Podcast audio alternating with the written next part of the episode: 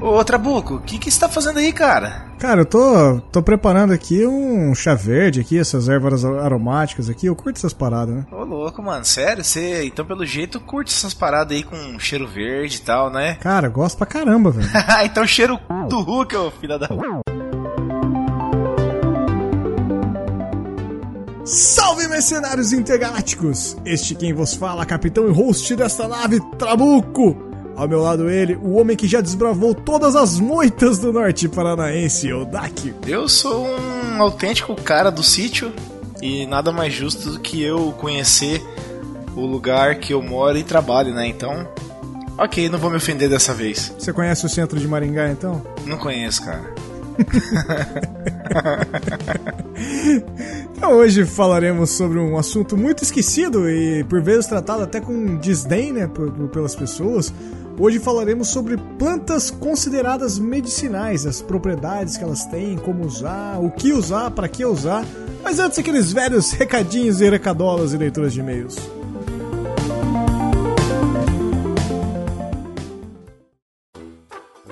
Então antes da gente começar o episódio, aquela dúvida que a gente sempre tem aí, parece que nave parruda, Nostromo ainda, nego tá brigando para voltar a ser, mas eu acho que você não definiu ainda, né, o que, que significa NP, você tem alguma novidade para hoje? Tem, tem sim, na verdade, acho que o nave parruda é o que mais pegou, né, Trabuco, nos últimos tempos, né? A galera curtiu, velho. A galera curtiu, né? Uhum. Mas é, uma outra vertente que a gente pode utilizar aí pro NP seria um como algo, algo como novas pesquisas, cast.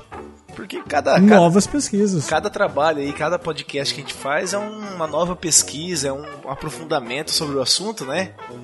Então, é, pode ser isso daí uhum. também, novas pesquisas. Vamos, vamos deixar aí como, como o, o a alcunha da semana e vamos ver como é que soa pra galera, né? Pô, gostei, cara. Acho que faz muito, faz muito jus ao site, né? Ao, ao, ao nosso, ao nosso projeto, né? Vamos dizer assim.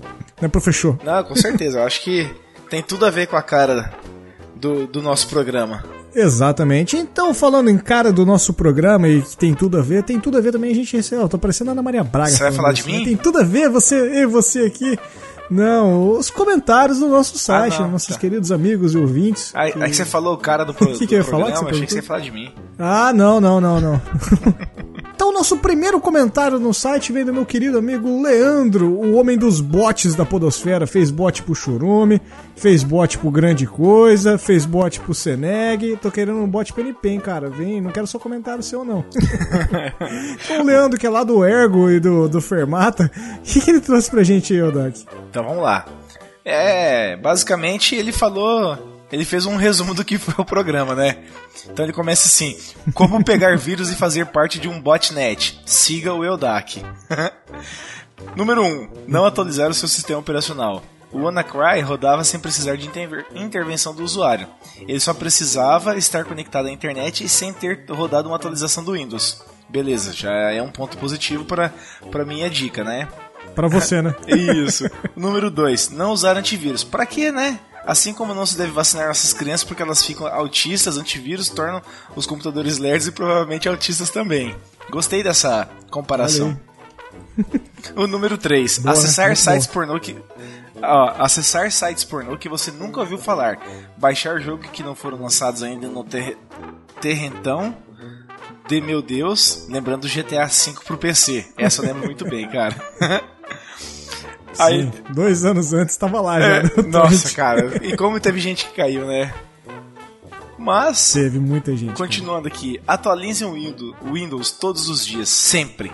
Mantenha o firewall ativado. É outra coisa que eu não faço. Primeira coisa, quando eu termino de instalar o Windows, eu já mando desativar todos os firewall. Deixe o antivírus trabalhar. o principal sistema operacional da atualidade é o Android e não, e não o Windows. Existem muitos vírus de Android. Cuidado também.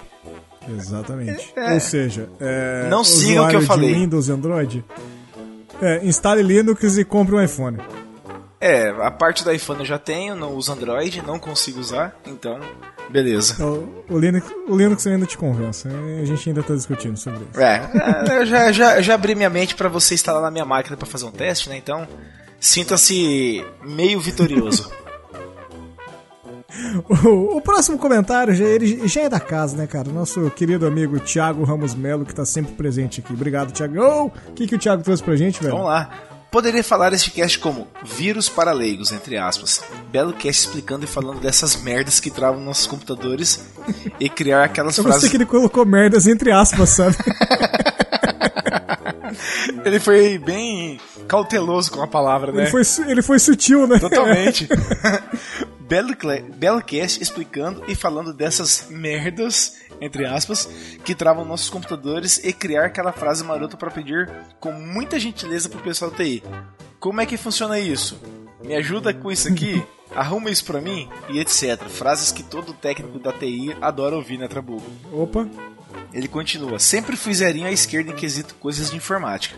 Mesmo básico, até esqueço com o tempo. Mas em relação a vírus, sempre fui cauteloso, estra- entrando nos sites e vendo se tem alguma pegadinha do malandro. Ha! Yeah, yeah! Yeah, yeah. em cada link.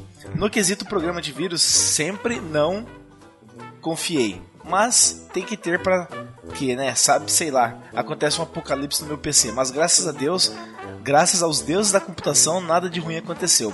Parabéns pelo cast e continue mostrando sua sabedoria sobre informática. Até a próxima, mercenários e da nave parruda. Olha aí, ó, nave parruda. Olha o nave parruda aí, ó. muito bom, né, cara? Muito bom.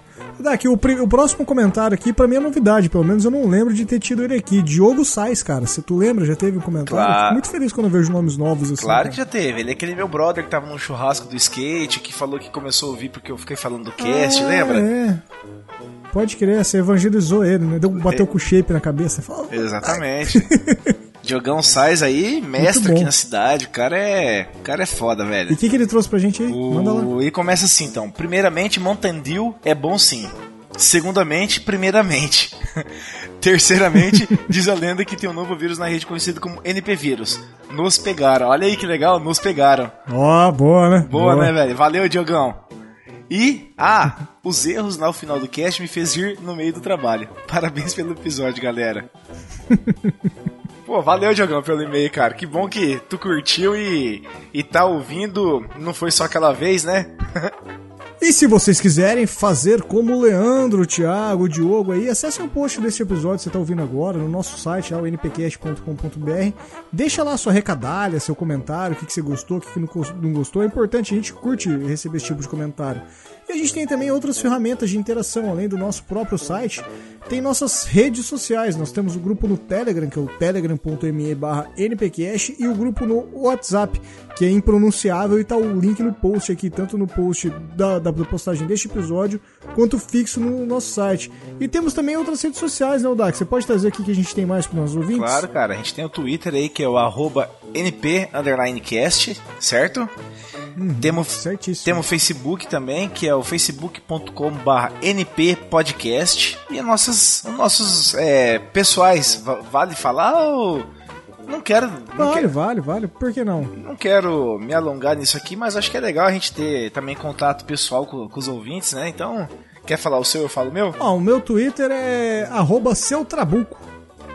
Tá, o meu é o arroba eudaque, com dois E's no final. estarão no link do post.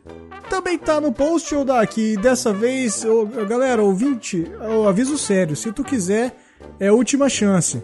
O, a gente não vai renovar o contrato de concessão com o lote depois que teve essa, essa mala de dinheiro, os esquemas da JBS caiu, né, Odak? É, estamos tendo que responder aí pra, pra se livrar do, É, desses problemas que a gente teve, Da- cara. Tá louco. Tá, tá difícil, o, viu? O, Michel tá atrás de mim aqui, não para de me encher o saco e a produção de caneca vai ser encerrada. Então, nós estamos com o último lote ainda fabricado e ainda vendo. Então, quem tiver interesse, vai lá no site que tá postado aqui no, no link do Mercado Livre, tá no nosso post aqui, é só clicar, cai direto e compra a canequinha, que a caneca é foda, cara. A caneca é bonita, é durável, bem lavável, pode colocar no micro-ondas, no freezer, no c... não, né, velho? Não, não, não pode. Pode, pode colocar. É, pode colocar em vários lugares. Tem, não- tem objetos melhores pra enfiar no cu, né? Você que tá falando. Bom, a caneca Odak é uma forma de apoio que a gente tem, que, que além de ser um- uma lembrança legal para os nossos ouvintes, ainda é algo que nos ajuda a manter e continuar a nave rodando, mas nós temos uma que talvez seja considerada nossa fatia de engajamento principal, né? Porque ela é contínua, isso é que é o mais importante, o que importa não é o valor, e sim a, a repetição deste valor ao longo do tempo, que é o nosso padrinho.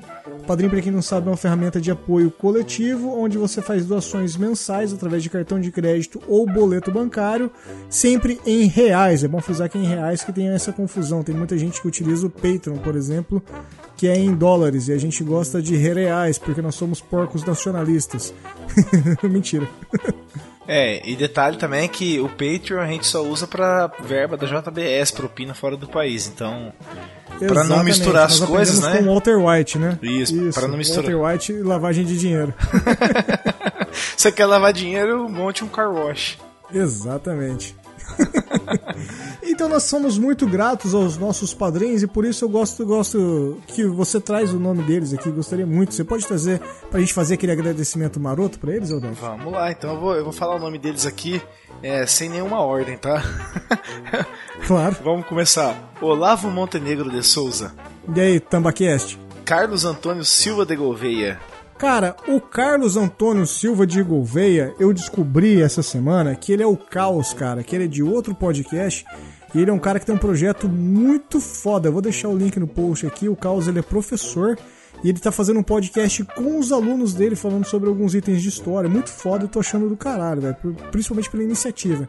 Então, quem tiver interesse, vai estar tá o link no post. Beleza, depois você põe lá aqui se eu quero conhecer. Uhum. O próximo é Rodolfo Santana. Obrigado. Pensador Louco. Obrigado, meu querido. Aline Santos. Obrigado. Beijo, querida. Beijo, gato. Leandro F. Andreoli. Obrigado. Eloy. Beijo, gata. Beijo, gata. E Emerson do Megafono. Valeu, mano. Megafono. Bom, uh, Eudak entrou na, na nossa lista de recados meio de surpresa aqui. Mas eu acho que tem que ser falado o, o nosso, o meu querido amigo Renan Alves, que é o host lá do, co-host do, do podcast Na Trilha, que como diria Wesley Zop e não eu, é um bom podcast menos para se ouvir. Ele está se mobilizando junto com outros podcasters por aí. Eu acho que tá a galera do SciCast, do, do SciCast não, do Deviante, né, do o pessoal do portal. Tem, acho que o do... Cara, enfim, tem uma caralhada de podcasters. Tá, vão estar todos no link aqui do post, o link do evento, principalmente, na verdade. para fazer um... A ideia... Deixa eu explicar um pouco, porque senão vou me perder o raciocínio, tá?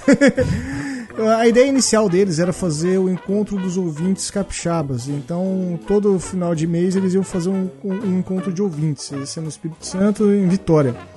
E eles falam, pô, por que não estender isso para todos os outros podcasts? Então, por que não passar para todo mundo, podcaster e ouvinte de podcast, poder participar? E por que não fazer um fórum de integração com todo mundo? Então, no dia 30 de junho, às 20 horas, em Vitória, vai ter o primeiro fórum, vamos dizer assim. É o primeiro grande encontro capixaba, como está no, no, no, título do, do evento.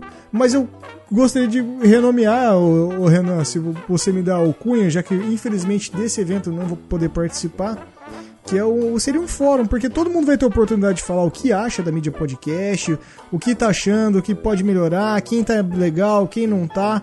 Vai ser um espaço aberto que todo mundo vai poder falar. Quem tiver vontade de falar sobre, é realmente um grande debate em prol da mídia. Então, quem ama podcast, assim como eu amo, como eu Dak ama, eu tenho certeza que é um evento muito atrativo e muito bacana, de uma puta iniciativa do Renan aí da galera.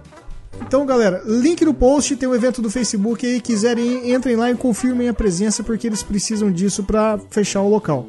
Bora, podcast, Odak? Bora lá, cara. Eu ia falar que legal disso aí, Trabuco, é a mobilização do cara pra juntar o pessoal, pra, pra interagir mais, né? Sim, com certeza, cara. É uma puta iniciativa do Renan. Parabéns mesmo. Com certeza. Tomara que isso aí pegue em outros lugares. Tomara, velho. Tomara mesmo.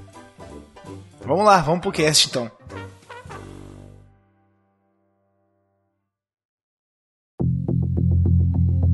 Bom, Dak, é, a cura através das plantas. Antes de mais nada, galera, a gente tem que fazer o disclaimer porque nós estamos falando de internet e ouvinte, se você não se sentiu ofendido, você é um cara esperto e tá entendendo por que, que eu tô falando isso.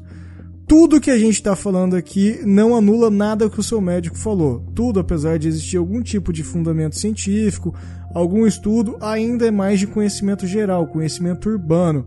Então, se você tem uma ferida na perna que não sabe, tô passando algum emplasto de samambaia, o que for, vai atrás de um médico e procura a informação dele.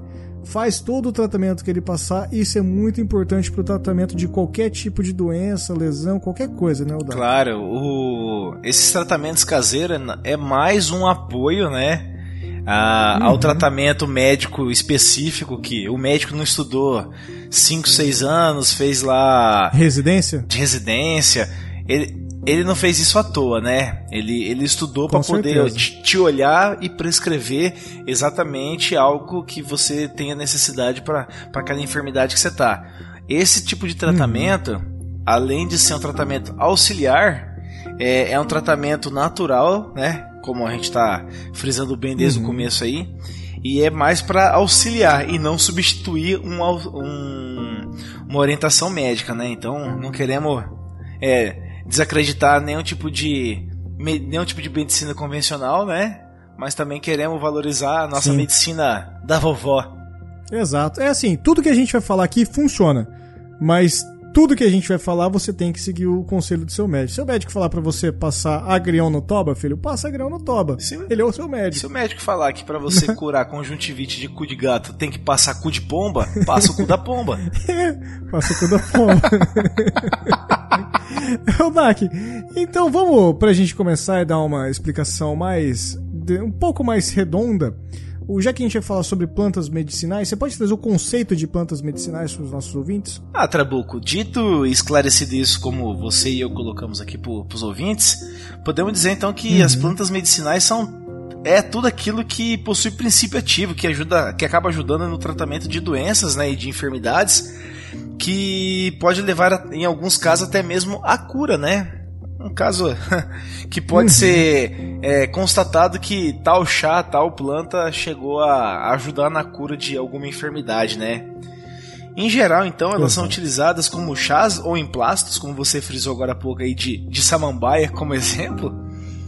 Mas, mas é preciso mas é preciso que, dependendo da planta, um conhecimento um pouquinho melhor de como manipular, né? Que algumas plantas não, é, não basta simplesmente você pegar e ferver ela para fazer o chá, ou você socar ela num pilão para tirar aquela, aquele caldo que solta dela. Você precisa de ter algum conhecimento melhor para manipular ela. E Com até, certeza. né? E até por, por mais simples que às vezes essas, essas coisas podem ser, né? É, e, e às vezes você está usando isso aí na sua casa há anos quando a gente altera o estado da planta, como planta mesmo, né, como folha ali, por exemplo, uhum. é, a, até mesmo a fervura dela, ou esse, essa, essa questão de socar com pilão, isso pode fazer com que algum tipo de toxina é, acabe se soltando nesse processo. Então, antes mesmo de. Uhum. Claro que todo mundo conhece lá a vovozinha de alguém, ou a própria avó, um tio, uma tia, uma velhinha do bairro que faz um chá que nunca teve nenhum problema, pelo contrário, sempre teve algum tipo de cura é, relacionado a ela. Mas, quando você for experimentar alguma coisinha que você não tenha conhecimento, procure antes os prós e contras, os tipos de problemas e efeitos colaterais que elas podem trazer, né? Conheça o seu corpo para não saber se é alérgico a algum tipo de elemento daqui do que você vai ingerir. É a principal coisa, né? Porque se ingerir uma Sim. coisa que você é alérgico, tchau benção. Sim, e tratamentos dessa forma são, são muito comuns e tem vários tipos de devaneios de plantas medicinais. Então tem uma história bem curiosa sobre isso, né, Odak? Uhum.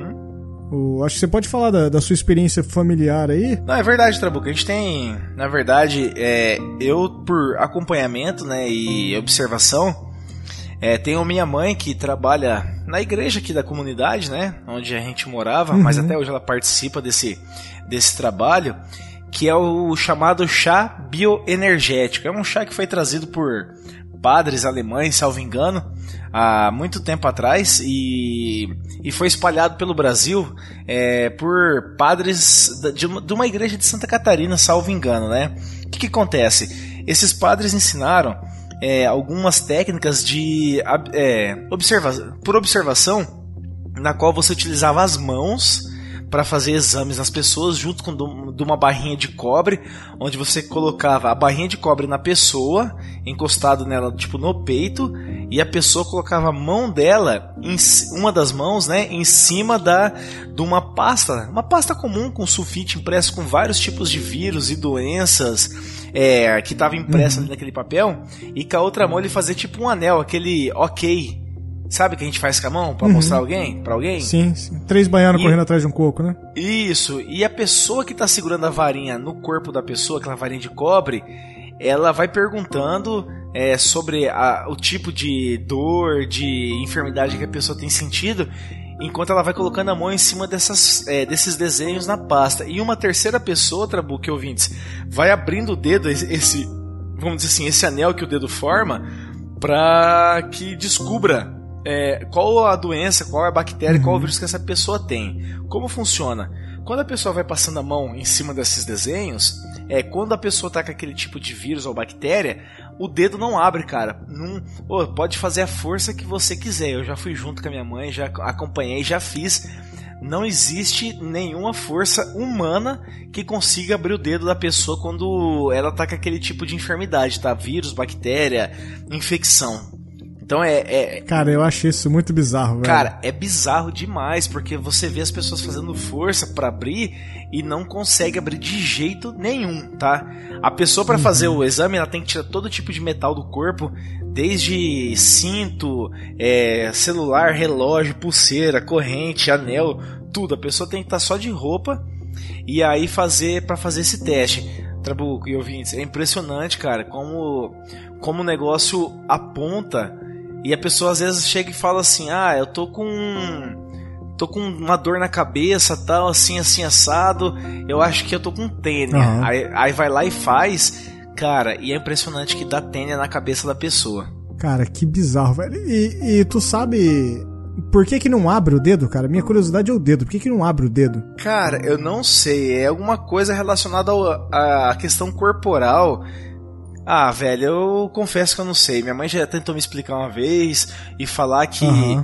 que o corpo, é, quando tá com aquele negócio, ele, ele tá fechado naquilo e ele não dá sinais. É, cara, tem um monte de explicação uhum. mais é, filosófica e religiosa do que propriamente física e química, né? Sim. E o, o tratamento disso é, é todo feito com, com plantas medicinais. Né? Ah, sim. É. Por mais que a gente tenha essa questão que pode ser mais espiritual do dedo, vamos dizer assim. É, é, o, pra, pra... todo o tratamento é feito na base de, de, ervas medicinais e plantas. Isso, pra você ter uma ideia, só pra mim te contar aí como é que funcionava, é, vamos dizer lá que a pessoa foi diagnosticada com tênia.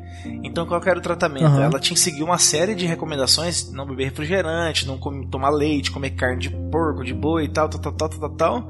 E junta isso, ela não, ela tinha que ficar 3, 4, 5 dias, dependendo, com argila na cabeça. O que, que é argila? A argila serve para esfriar o crânio e a cabeça, né? E aí, uhum. junto com essa argila na cabeça, você tinha que fazer lá uma composição de chá, ferver lá 5, 6 ervas que era prescrito. Como é que era prescrito essa erva? É, ah, é tênia na cabeça, então existe 100 variedades de de plantas que podem servir para aquele tipo de problema. Aí elas começam a fazer é, o tipo de, de, de, erva lá. Ah, então é pata de vaca, é folha de limão galego, é tipuana, folha de bambu e não sei o que lá. E folha de rosa. Aí o que, que fazia? Juntava tudo, todas as folhas são secas, é, era separado numa caixa lá. Cara, tinha mais de 200, 300 variedades de folha. Aí separava lá o saquinho para sete dias e aí fazia também essa questão do dedo para saber quantas vezes a pessoa ia ter que, quantas folhas a pessoa tinha que colocar de cada planta medicinal no chá. Então, uma, ia abrindo o dedo, uma, duas, três, quatro, cinco na planta, né? Quando travava na sexta, uhum. é porque tinha que fazer só cinco plantas daquela lá. Então colocava lá cinco rosa.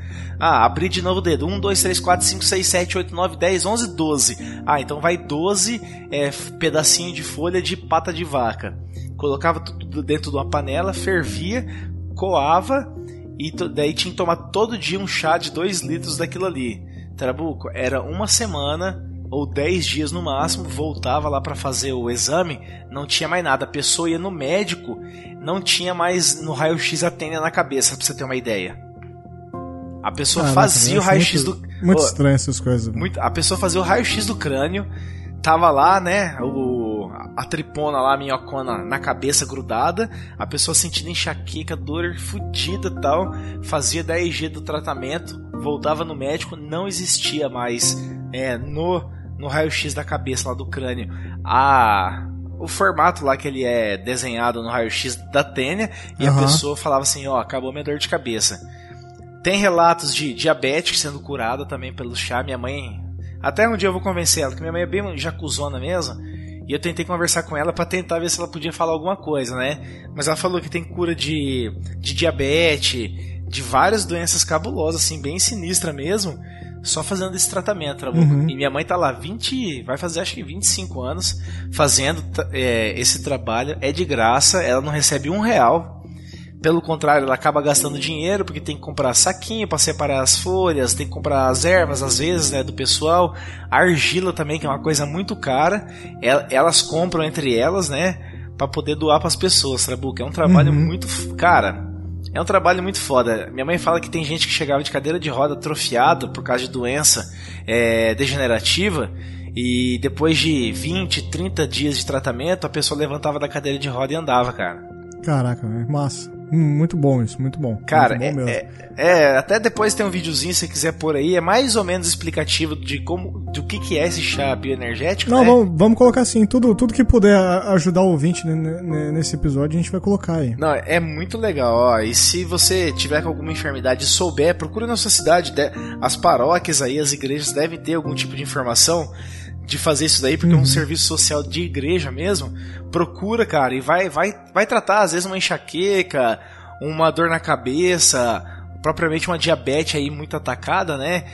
Algum uhum. tipo de vírus diferente, cara, vai, vai procurar e. Eu vou. Deve ter algum link com, com os dados de, de encontros, essas coisas. Eu vou tentar, vou, vou procurar aqui. Se eu achar, eu coloco no post aqui. Não, coloca assim, cara. É, é bem legal, é um trabalho bem é cansativo. Minha mãe, tipo, minha mãe fala que ela cansa muito, tira muita energia dela, porque, cara, você imagina você pegando várias pessoas ali doentes, né, procurando de qualquer tipo uma solução pro problema, né? Uhum. E às vezes a solução tá ali em fazer um chazinho de 5, 6 plantinhas, tal. Então, é, é, interessante. Acho que vale a pena procurar sim e por mais informações aí, Trabuco. Muito bom. Bom dia. Bom dia. Eu queria um remédio para para pra... pressão alta. É, não. Parkinson? É, não. Alzheimer? É, isso. Bom, Eldak, a gente tentou fazer para os nossos ouvintes, como a gente vai falar de plantas medicinais, é, e a gente está no Brasil, né, cara? A gente já falou sobre fauna e flora brasileira e os ouvintes já têm uma ideia do que, que da abundância que a gente tem aqui. E se não tem uma ideia, provavelmente não é brasileiro, né? o... Então, cara, é, a gente tentou filtrar produtos que você tem acesso dentro da sua casa. A gente pegou uma lista, tá? O, eu vou até colocar a fonte dela da internet aqui, de várias coisas que a gente foi buscando, várias informações. Eu achei um link muito bom e é basicamente a gente está se baseando nele hoje para fazer o site. Pela primeira vez, acho que são um dos posts mais simples que a gente fez nos podcasts, porque já, já achei é, basicamente montado. É, a gente acabou se embasando num, num material que já estava mais Uhum, mais, mais mastigado, né? Mastigado, né? É, mas, mas mais confiável, vamos dizer assim. Então, teve, teve uma, uma pequena curadoria sobre, sobre o nada, teve um pouco, né? Então... Não, é, é, é um negócio que é mais apurado e é algo que também tem que ser analisado antes de ser trazido para o público, né? Porque a gente também não quer trazer alquimia caseira aqui para vocês, né, ouvintes? A gente quer que vocês conheçam é, a origem, a história do porquê que as nossas mães e avós falam de certos produtos, uhum. certos chás, né? E Sim. às vezes a gente não dá crédito nenhum, tira sarro, acha engraçado, não respeita, mas existe um pouco de, de sabedoria não científica, mas passada de geração por geração. Então é mais, é mais nesse intuito mesmo, né? Com certeza, cara. É, é, na verdade, é a questão da alquimia traseira caseira, né? Alquimia tra traseira, todo doido. A alquimia caseira, é, a gente ainda vai falar sobre nitrato de prata, fazer dentro de casa nitrato de prata. Calma, calma, ouvintes. Tá? a gente tá separando alguns blocos aqui. O, então, o primeiro item da nossa lista, é o Dak, sem muitas delongas, e seguindo em ordem alfabética, tá? O, é o agrião, cara. O agrião é uma planta muito comum e fácil acesso, e até surpresa, né? O, o Nasturtium ofinalis, é isso aí, o, o agrião? Nasturtium ofina, officinalis. officinalis. O agrião, então, é aquele, aquela plantinha verde, saborosa e amarga, que igual o diabo, né? Eu gosto, cara. A gente faz bastante refogado, é, fica do caralho. O, qual que é as principais utilizações do, do agrião? Você pode utilizar ele como diuréticos, como anti-inflamatórios. existem casos de tratamento dele de aftas, gengivites, acnes, eczemas. Cara, eu achei o agrião fantástico, velho. Eu não, não sabia que, que tinha tantas propriedades assim. E eu acho legal que as formas que você pode utilizá-lo, como ele tem algumas substâncias que são consideradas expectorantes, então você pode limpar os consumos de vias aéreas. Você está mais congestionado aí, né? Então você pode tanto consumir ele quanto salada, cara, quanto em suco normal. Pode fazer chá, que é muito indicado, cara, e acaba realmente respectorando todo o seu pulmão, né? Você acaba limpando o pulmão aí. Cara, imagina fazer um. Como é que eu posso dizer aqui? Um, um chá, um suco de agrião, cara. Não imagino tomar uhum. suco de agrião. É, faz, faz batido, faz batido, fica bom. O, um disclaimer aí, o, o agrião ele é abortivo, tá? Então tomem cuidado, meninas. cuidado, Ou hein? meninos sejam estratégicos, né? É. Não, não, não vou colocar isso. Este medicamento é contraindicado em caso de suspeita de dengue. Próximo, então, que eu, que eu quero trazer aqui pro pessoal é o alecrim, alecrim dourado que nasceu no campo sem ser semeado.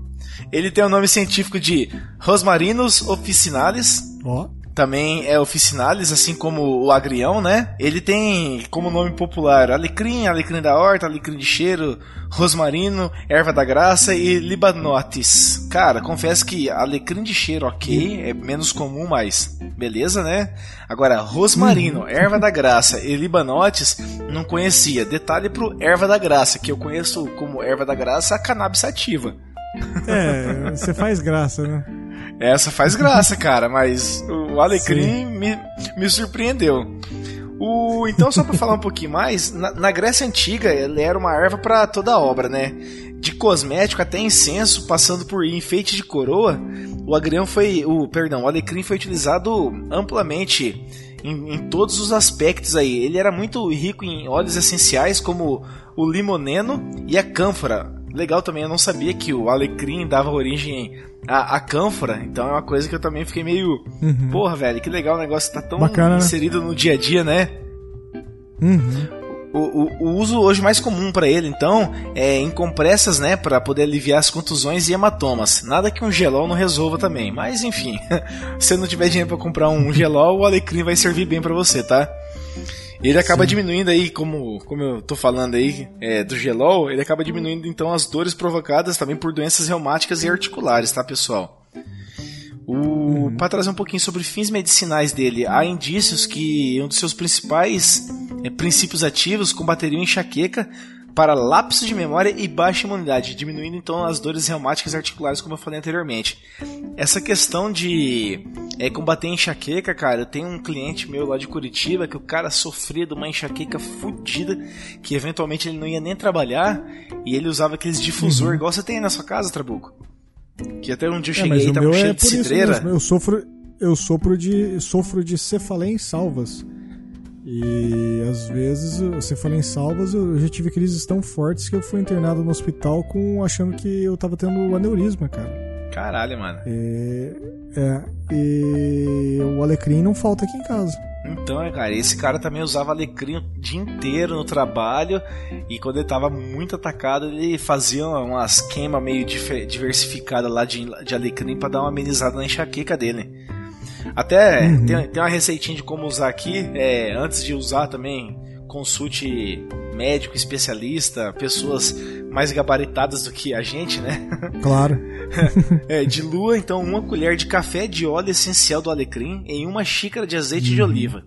Esfregue e então o óleo na região dolorida com massagem suave. É bem simples, você vai misturar então os dois compostos aí e esfregar em, no local ali onde você está com dor. É, como eu disse, consulte seu médico antes de seguir o procedimento. A gente não está é, querendo orientar a fazer nenhum tipo de, de uso né, desse, desses produtos Até aí, porque né? ele tem, principalmente essa questão do, do difusor, é, às vezes a enxaqueca ela acompanha alguns outros, algumas outras coisas. Por exemplo, quem é epilético, né? Quem, tem, quem sofre de convulsões aí não pode ter o difusorzinho cheio de alecrim dentro de casa, né, cara? É, então. E outra coisa interessante aí, ó, Trabuco, que para pessoas sensíveis ao alecrim, né? É, ele pode acabar irritando a pele no, no, uso tópico, né? Quando você tá realmente esfregando ele ali, fazendo contato do produto com a pele, né? Outra questão aí também é que ele é abortivo se engolido, né? Se ingerido em alta dosagem. Então, meninas aí que estão é, grávidas, cuidado ao, ao manipular o alecrim. E a questão da epilepsia que você já acabou de falar aí pra, pra, com relação ao uso de difusor, né? Então vamos ficar atento aí para não, pra não ter nenhum tipo de problema. Qual é o nome do remédio? Que remédio? Remédio Alzheimer. Alzheimer? O senhor pediu um remédio de Alzheimer. Qual é o nome? Ah, tá. É, deixa eu me lembrar. Tá. Ô, Doc, o, o próximo aqui eu acho que tem um pouco do que você queria falar, né? Porque o nome científico dele tem o Sativum aí, né? Que eu acho que deve ser algum parente próximo. Será que é por isso que a gente gosta tanto de alho nos lugares? Pois é, cara. Gosto de alho, alho, Eu o... gosto de alho no arroz, Trabuco. E briconha. É, o, o nome científico do alho, então, é o Allium sativum e os nomes populares dele, né? Que é o alho comum, porque eu acho que é muito, é muito bizarro o nome popular. É, você tem alho, alho comum, alho comum eu tenho, né? E alho da horta e alho manso. Caralho, manso é bem esquisito, né? Caralho, manso. O, é, o alho ele é bem consumido, bastante difundido já, dito e conhecido, que ele é, ele é um, te ajuda no combate ao colesterol alto, né? Ele também age como expectorante e antisséptico, né? Aquele, aquele famoso chá de vó de alho, né? Chá de alho pra grife é, é tiro e queda, né, velho? O, ele é muito eficaz também para problemas circulatórios. Ele te alivia, alivia muito problemas circulatórios. Em suma, porque ele é lotado de vitaminas como A, B1, B2 e C. E possui vários tipos de minerais, assim como enxofre e iodo. O, se você pegar o alho, falando em tratamentos com o alho, já em tratamento do alho, né, não tratamentos com o alho, você pega aquele bulbo do alho, né, aquele formato dele, que um dos compostos que são utilizados, quando você começa a trabalhar em cima dele, um, um dos principais essências que se tem é, a aminos, amino, é o aminoácido alínea, que acaba resultando na produção da alicina que é basicamente o que dá cheiro ao alho, né? Então quando você pega o alho na mão, assim, alho sem sem estar tá triturado, ele não tem um cheiro tão forte, né? Mas se você apertou ele, você já não sai da sua mão nem fudendo o cheiro de alho, né, cara? Cara, mas é e... bom, o cheiro de alho é bom. Ah, um alinho no azeite é demais, cara. Pô, quem não curte, velho? Deus me livre, cara. É bom demais. É, bom demais. E para fins medicinais aí, é, tem algumas pesquisas que estão sugerindo um alto potencial anticancerígeno para o alho desde que ele seja consumido sempre cru. E bem, bem legal, né? Aquilo que, que a gente falou no início da, de talvez de alterar alguma pro, propriedade do, de algum, algum elemento, né? Ferver alguma coisa ou amassar ela, ela já, já altera totalmente a, o, o, uso dela, né? Já pode as liberar próprias... substâncias tóxicas ou não, né? Aham. E altera, o alho aí consumido Altera as propriedades, né, cara? Uhum. Tem até algumas dicas aqui para controle de colesterol, a questão de ajudar na expectoração. É você pegar uma colher de café de mais ou menos 5 gramas, 30 ml de água, dar uma misturada ali e tomar um cálice desse duas vezes ao dia, e principalmente antes das refeições. E dizem que realmente regula o seu colesterol. Eu posso. Eu não tenho problemas de colesterol, mas eu não, eu acho meio estranho misturar o cafezinho ali. Acho que deve ficar bem, bem forte, né? É, eu acho que deve ficar muito forte. E posso trazer um exemplo aqui de uma receita com alho que está na família há muito tempo e é baseada claro. no alho. E essa aqui eu falo para você, é usar e realmente é, acabar com, com o mal. Cara, no, uhum. vou falar isso no, no ano de 93, 94 minha mãe tava assistindo um programa do Amaury Júnior, lembra dele? Opa! Ele, ele, tinha um programa na Bandeirantes e era tipo 8, 9 horas da noite. E aí ele. Tro... É, é, essa daí mesmo. Cara, e aí ele, ele falou de uma receita para quem tava com, com gripe. E a receita era o seguinte: uhum. era colocar lá uma, um copo de água, né? Então um a receita copo... é do Amaury Júnior, não é da sua família, né? É do Amaury Júnior que ficou da família e a gente tá passando dela para todo mundo, porque funciona, velho.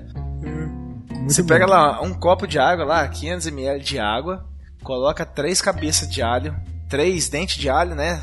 corta, pega o dente de alho e corta ele, fatia ele em pedaços não muito fininho, né? Porque você não vai cozinhar uma comida com ele, pode cortar uns pedaços mais razoável, de 3 a 5, dependendo do tamanho desse dente. Pega uma meia cebola e corte em rodelas ela, jogue dentro dessa água também e coloque junto a ela um limão. Pode ser um limãozinho Tahiti lá, não tem problema não. Esprema todo o suco dentro da água e deixa ferver por uns 10, 20 minutos e adoce esse chá que vai formar, né, um negócio meio espesso, adoce com, Aham. com um pouco de, de mel. Eu juro pra você que Olha isso aí a gente tem usado pelo menos há 20 anos já também, 20, 24 anos. E é tomar, três dias depois não existe gripe nenhuma que consiga vencer isso daí, cara. Cara, eu tenho certeza que isso funciona. A única surpresa que eu tenho é o Mauri Júnior. Faz 24 anos que esse cara tá na TV, velho. Faz mais. Mas muito Faz mais, mais, né? tempo, cara. Faz muito mais tempo. Talvez ele funcione. Tra... Ó, eu confesso que o gosto é, é a pior coisa do mundo. Faz você sentir que a alma saiu do corpo, cara, de tão ruim que é. Mas talvez seja porque você leva um dia pra fazer o chá, dois dias pra tomar coragem de tomar ele, e aí quando você termina de tomar já tá praticamente encerrando o ciclo da gripe, porque ela tem um ciclo né, de sete dias ali, dez dias. Sim. É, cara, eu, Mas- eu- cara, realmente tem aquela lenda, né? Que só funciona se for ruim, né? Cara, mas é remédio, se o ruim. remédio bom é aquele ruim, né? E aí? Lembrou? Lembrou do quê? Lembrou o nome do remédio? Que remédio? O remédio Alzheimer. Alzheimer? O senhor pediu um remédio, não lembrava o nome. E agora tá tentando adivinhar. Lembrou? Mas vamos lá então, eu vou trazer o próximo aqui, já que você não acreditou na informação, que é o. Claro que eu acreditei falar isso. Só achei curioso só. Não, Aqui eu mato a cobra e mostro o pau, Tabuco. Eloy, não é pra pegar, tá? O próximo aqui então é o Babosa. Esse aqui eu gosto do nome, cara. Babosa. O, o- o nome científico da babosa, então, é aloe vera. Olha que legal. Ele tem como nome popular babosa, simplesmente, tá? A, a, a famosa aloe vera, ela entra na composição de muitos shampoos, né? Inúmeros cremes que acaba sendo feito com a polpa branca ali da- das folhas. E tudo isso é graças à dupla de princípios ativos que tem na, na planta ali babosa, que é o aloeferon, aloeferon, não sei como é que pro- pronuncia isso, e a outra substância é a antraquinona, tá? Enquanto a primeira acaba agindo ali na multiplicação celular e acelerando a cicatrização, a outra funciona na- como um antisséptico, tá? Em alguns casos é justamente essa propriedade que evita a queda do cabelo, tá? Então ela cicatriza e acelera ali a cicatrização, né, da, das células e também tem a outra propriedade que é ser antisséptica. Isso ajuda muito ou não, porque também há controvérsia, né, na queda de cabelo. Estou plantando babosa na minha casa agora. Vou pausar a gravação pra ver se me ajuda. Malditos carecas.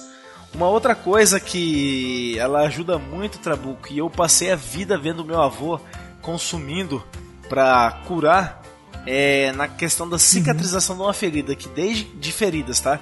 Desde que eu conheço o meu avô, o fale- o falecido Abelegi, ele sempre teve um alicatinho, é, um canivete, na verdade, guardado no seu bolso, que ele passava o dia, é, quando a gente estava lá observando, ele cutucando uma casquinha de ferida que ele tinha na mão, em cima da, da mão, não na palma, mas em cima. Ele passava o dia cutucando aquela casca de ferida ali. Mas passa- será que não é por isso que não sarava? Pode ser, mas ele usava a mesma faquinha pra cutucar, pra passar babosa e pra descascar a laranja pros netos. Claro, mas laranja com ferida é uma delícia. Todo mundo sabe. Tá, é, pra, pra falar aqui de fim medicinal, é, a babosa ela possui também bastante propriedade que acaba combatendo a caspa, tá? Piolhos também e as lêndias. Ah, Não é lêndias urbanas, tá, pessoal? Só as- os filhotinhos de piolho, tá? E também há alguns testes aí em andamento que é com relação a inflamações e queimadura. Com relação à inflamação, minha mãe utiliza bastante isso e funciona bastante, pelo menos para ela. Talvez ela seja uma believer, né, da questão babosa com inflamação, A, mas a babosa é forte, cara. Eu, eu, eu, eu acredito na babosa. então ela ela utiliza e aparentemente tem tem resultado sim, tá? É, o, o jeito de utilizar ali é esfregando a folha da babosa cozida no couro cabeludo, né, para evitar caspa. E também deixar agir por 15 minutos antes de enxaguar, tá? Então isso aí acaba evitando a questão de capas e serve também para o tratamento de queda de cabelo. Então, Trabuco, se você está pensando em utilizar, já tá aí a dica de como fazer o, a utilização da mesma, tá? Eu já, já achei no Google aqui como plantar babosa. Né? Outra é justo. Eu vou te arrumar umas mudas. Boa. E, e tem uma outra opção também que é cortar as folhas pela base, né? Deixando que aquele sumo gosmento dela escoe. E aí você então passa nos fios de cabelo, tá? É, é uma outra forma aí também que você tem. Você corta ela bem junto da base ali na terra, ela acaba brotando de novo, né? Você sempre vai ter babosa ali, mas nunca vai ter cabelo. Não adianta ficar na expectativa, tá? É, e o ouvinte que não sabe do que. que pra mim e pra você, Odak, talvez essas plantas que a gente selecionou seja mais comum. Dá uma bugada aí, cara, que eu tenho certeza que você já viu uma babosa, se você nunca não entendeu pelo nome, com certeza você já viu uma plantada por aí, né, cara? É, já que você também falou dessa questão do problema da queda de cabelo que você tem, é, eu vou te indicar uma receita do meu avô, pode ser? Claro. É, vai ser um pouquinho difícil de conseguir, até porque você precisa cometer um crime pra conseguir isso. Mas a banha do coati, Caraca, velho. Banha do Coatia, é, eu prefiro ficar careca, mano. cara, meu avô, eu só lembro o pai da minha mãe, esse é vivo ainda. Mas quando eu Aham. falo dele, eu só lembro de uma coisa, a carniça que o velho emanava. Porque ele tinha. É, ele se sentia mal de ser meio carecão. E aí ele comprava no interior de Santa Catarina, não sei aonde, não sei como, banha de coati. E ele passava todo velho. dia aquilo lá de manhã, à tarde e à noite, Trabuco. Pensa numa cabeleira que ele tinha, o pouco que ele tinha, oleosa e fedida. Eu imagino, Mas- cara, deve ser muito fedido, velho. Mas funcionou, cara, porque o velho tem 80 anos, tem cabelo até hoje, tá? Não que uma coisa seja relacionada à outra, fedido, hein? Não que uma coisa seja relacionada à outra também, né? Sim, com certeza. Mas voltando na babosa, só uma atenção aí, pessoal, ela nunca deve ser ingerida, tá? Porque ela tem resina que irrita muito o estômago e intestino, podendo causar cólicas, hemorragias e nefrites. Então, se Olha liga aí, galera. É, não vai morder babosa, não vai comer babosa, não vai engo- engolir babosa. Este medicamento é contraindicado em caso de suspeita de dengue. Ô, Dak, o próximo item da nossa lista aqui já, já é um item de consumo meu há um bom tempo, cara, no- nos meus, meus fatídicos dias de ressaca. A gente tem diminuído bastante com o tempo, a idade pesa, né? Mas o, Com, cerve- com cerveja. o boldo do Chile, cara, realmente já, já andou muito aqui na, na minha geladeira, o chá de bolo aqui. Sabia que ia tomar cerveja num dia, saía no sábado à noite, já fazia o chá de bolo, deixava pronto, no domingo acordava e já ia tomando ele, cara. Você vai explicar aí, depois eu vou trazer uma historinha que você Beleza. vai estar bem situado nela, tá? Tá bom. O nome científico do boldo, então, é o Pelmus boldus. E os nomes populares dele é o boldo do Chile e o boldo verdadeiro, cara. E tem, tem uma, uma explicaçãozinha básica depois por causa do verdadeiro. Ou então a boldina, que é a principal, o principal componente da, da planta do boldo, ele estimula a secreção da bile, que é aquela substância nossa que a gente tem produzida pelo fígado, que é, é a última coisa que você vomita quando você tá passando mal, e ela age na quebra das gorduras, então, do, do, na produção do, do- da bile. E com isso ela vai ajudar a sua melhora de digestão, toda a sua, diretamente as, as funções hepáticas vão, vão se regularem, né? E só que as folhas do, do boldo elas não podem ser aquecidas muito tempo, por isso que o, o famoso chá de boldo nem sempre dá certo. Você tem que ter, tomar muito cuidado na preparação dele.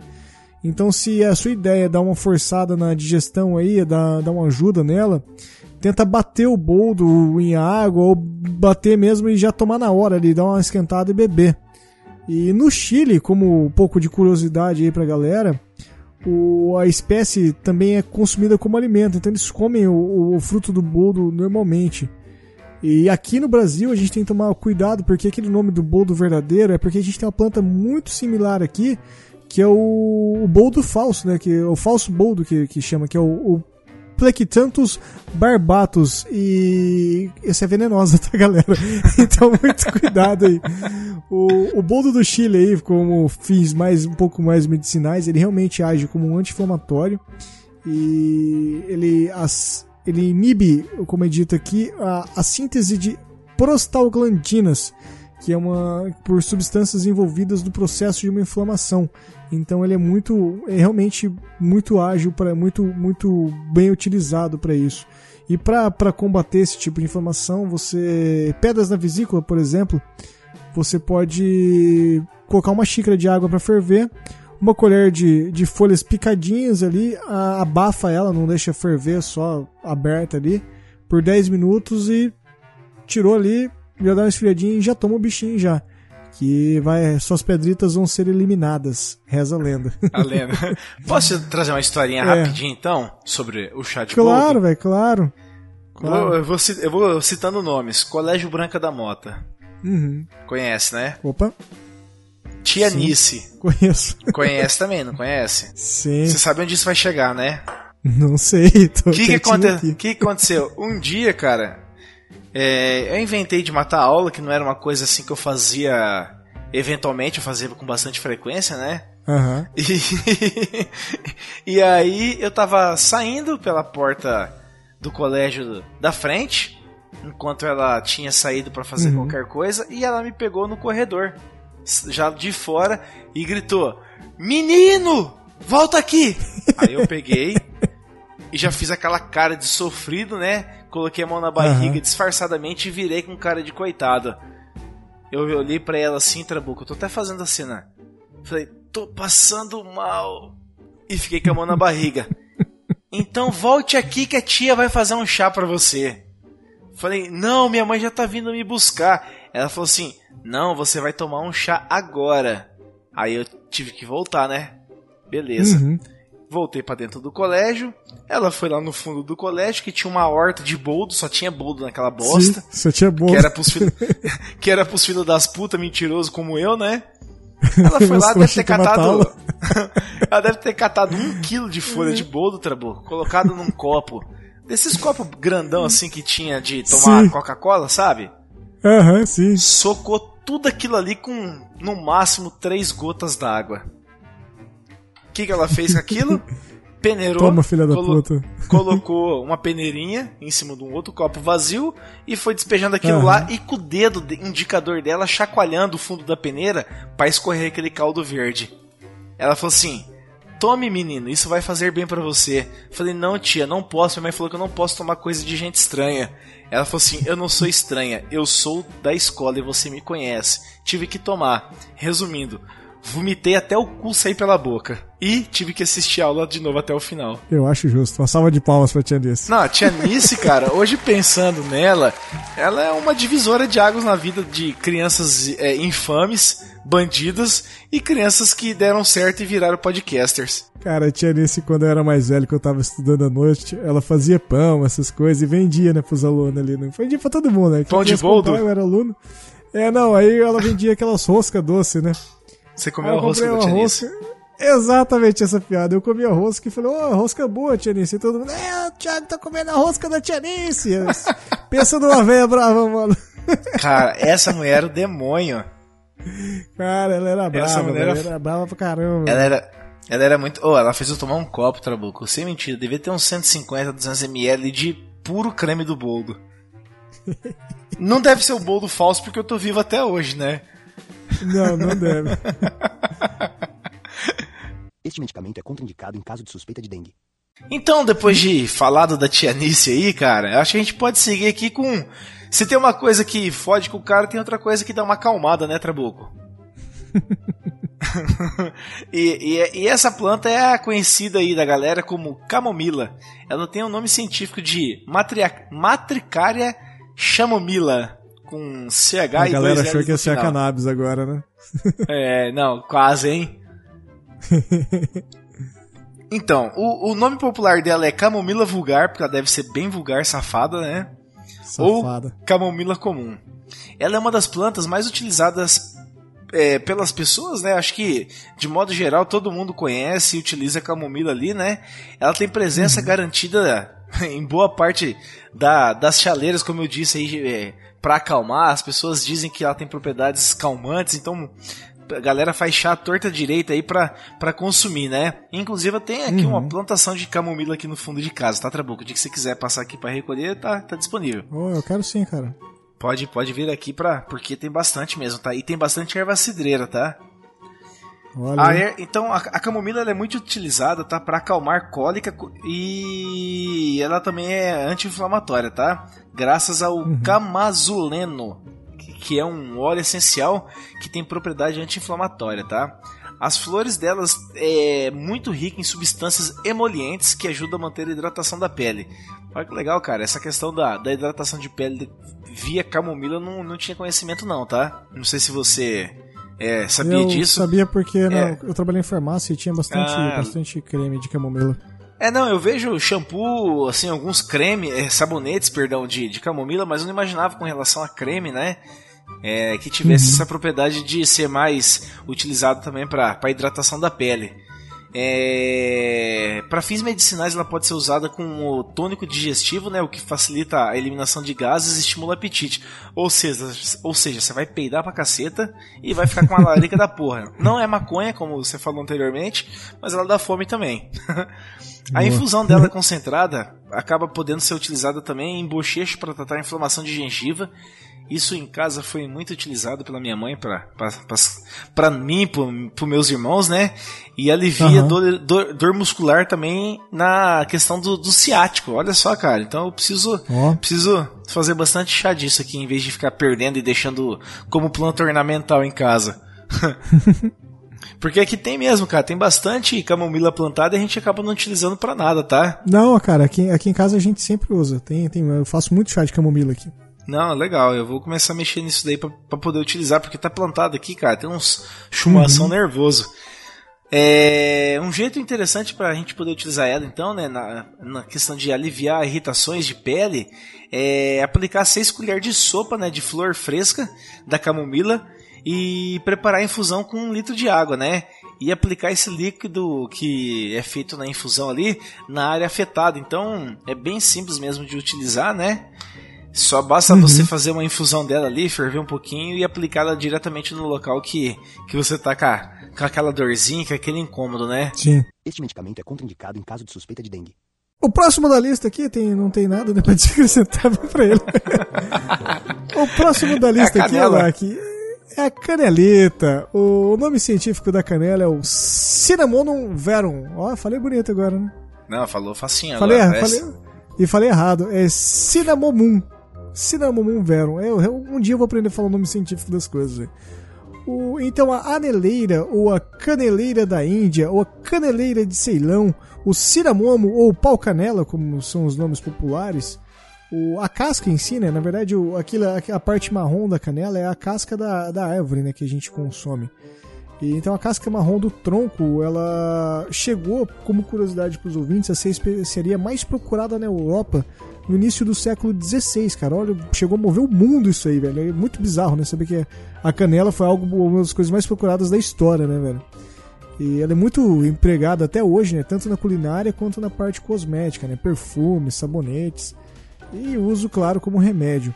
Se tem notícia que há cerca de 4 mil anos na China ela já era empregada para tratar alguns tipos de problemas como gastrointestinais e cólicas menstruais. E o óleo essencial da camomila ele é rico em canela. cinnamodeído. Isso, o que, que eu falei? Camomila? Da camomila. Perdão, ouvintes. E o óleo essencial da canela ele é rico em cinnamaldeído, então. E ele age contra vários micro-organismos e fungos. E ele acaba inibindo aí alguns processos que envolvem o desenvolvimento de, de, de processos inflamatórios, né? E como fins medicinais, eu, eu tava pensando nessa parte aqui. que você tinha falado que a camomila, ela causa gases, né? Então toma um chazinho de canela depois também. Ou mistura os dois, né? Porque ela é muito utilizado para contra gases e contra má digestão, né? Legal, dá pra, dá pra fazer um chá com os dois. Ou dá É, pra tomar um chá fiquei- de camomila chupando uma bala de canela. É, pode ser também. A forma de utilização da camomila aqui que eu. Da, perdão, tá difícil. A forma de utilização da canela aqui que eu fiquei meio curioso. Porque a dica é: faça uma decocção com a casca desidratada. Que diabos é uma decocção, Eldax? Você sabe me ajudar aí? Não faço a menor ideia. Posso procurar no Então, Google? ouvintes, boa decocção pra vocês e deixem nos comentários pra gente. Não, já tô procurando no Google aqui, ó. Decocção. Processo de extração dos princípios ativos de substância ou planta pela ação de líquido em ebulição. Você tem que pôr pra ferver então a, a canela pra tirar É, o líquido. Ferve essa porra, seu otário. Pronto, já tá respondido. Não precisa mais se preocupar não, ouvintes, já tá respondido. E cuidado aí, meninas grávidas também, né? A canela é mais um antiabortivo, né? Cara, quase tudo que a gente Antiabortivo não, né? aqui É abortivo. é abortivo. Mais um que a gente falou aqui que tem propriedades abortivas, né? É, eu acho que eu não, não, não me lembrei. é. Vamos fazer o seguinte, Ah. esquece isso, vamos lá. Vamos procurar aqui o nome. Tá aqui, ó. Tem um aqui que o preço é de R$ 87,90. Preço do quê? Então, eu, eu vou trazer o próximo aqui que eu acho que tem um nome muito engraçado, Trabuco, que é a famosa carqueja. Claro que você já ouviu falar isso, né? Desse, desse, dessa planta Já, aí, né? cara. Minha avó adora E ela tem- ela não tem- ela falta tem- na casa ela- dela.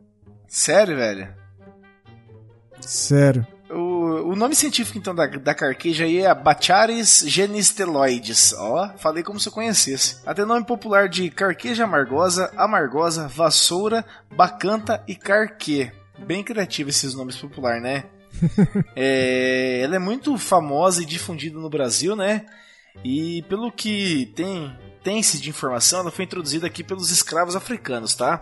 Uhum. É, essa planta ele é uma boa pedida para aquela re- depois que você faz aquela refeição pesada, tipo você vai na churrascaria, pá, come aquele monte de carne e alguma coisinha cai mal, né? E então Sim. você pode utilizar a carqueja ali que ela dá uma dá uma aliviada nisso daí, tá?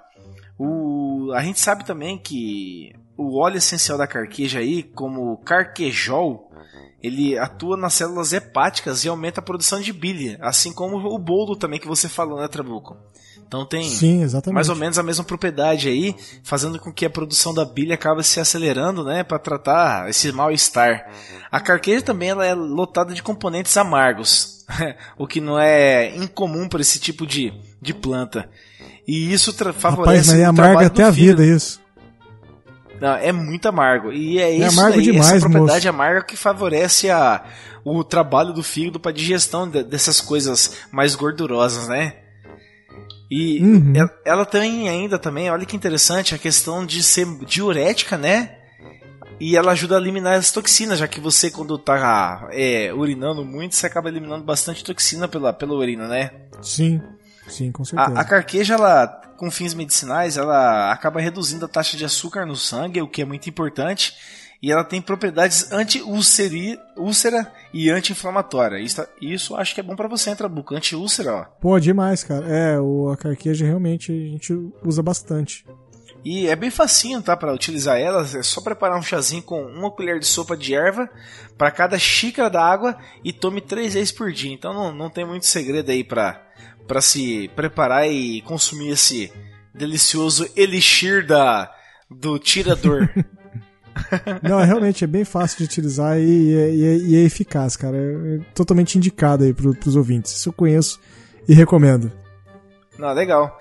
É, só como observação, ela deve ser evitada por mulheres grávidas também, né? e ela é contraindicada para pessoas que estão com diarreia crônica. Olha que merda, né, velho? É. Literalmente. É, na, na verdade, vamos fazer um disclaimer aqui para evitar. Mulheres grávidas, faz só o que o médico falar. Exatamente. não, não faça nada que seja dito ou descrito nesse programa. É, se tu, se tu achou interessante alguma coisa que a gente falou aqui, pergunta pro médico, vai. Isso, fala assim, ó, eu vi lá no NPcast e tal, já divulga a gente pro Faz pro um médico, jabá, né? Pega o iPhone isso. dele, já assina lá o celular dele, já assina o, o podcast. Dá umas estrelinhas pra nós lá, faz, faz, faz alguma coisinha pra Isso. Deus ver, né? Este medicamento é contraindicado em caso de suspeita de dengue. O próximo da lista aqui é o coentro. O coentro também deve ser algo que provavelmente deve se dar para se fumar também, assim como o alho, porque ele é o Coriandium sativum.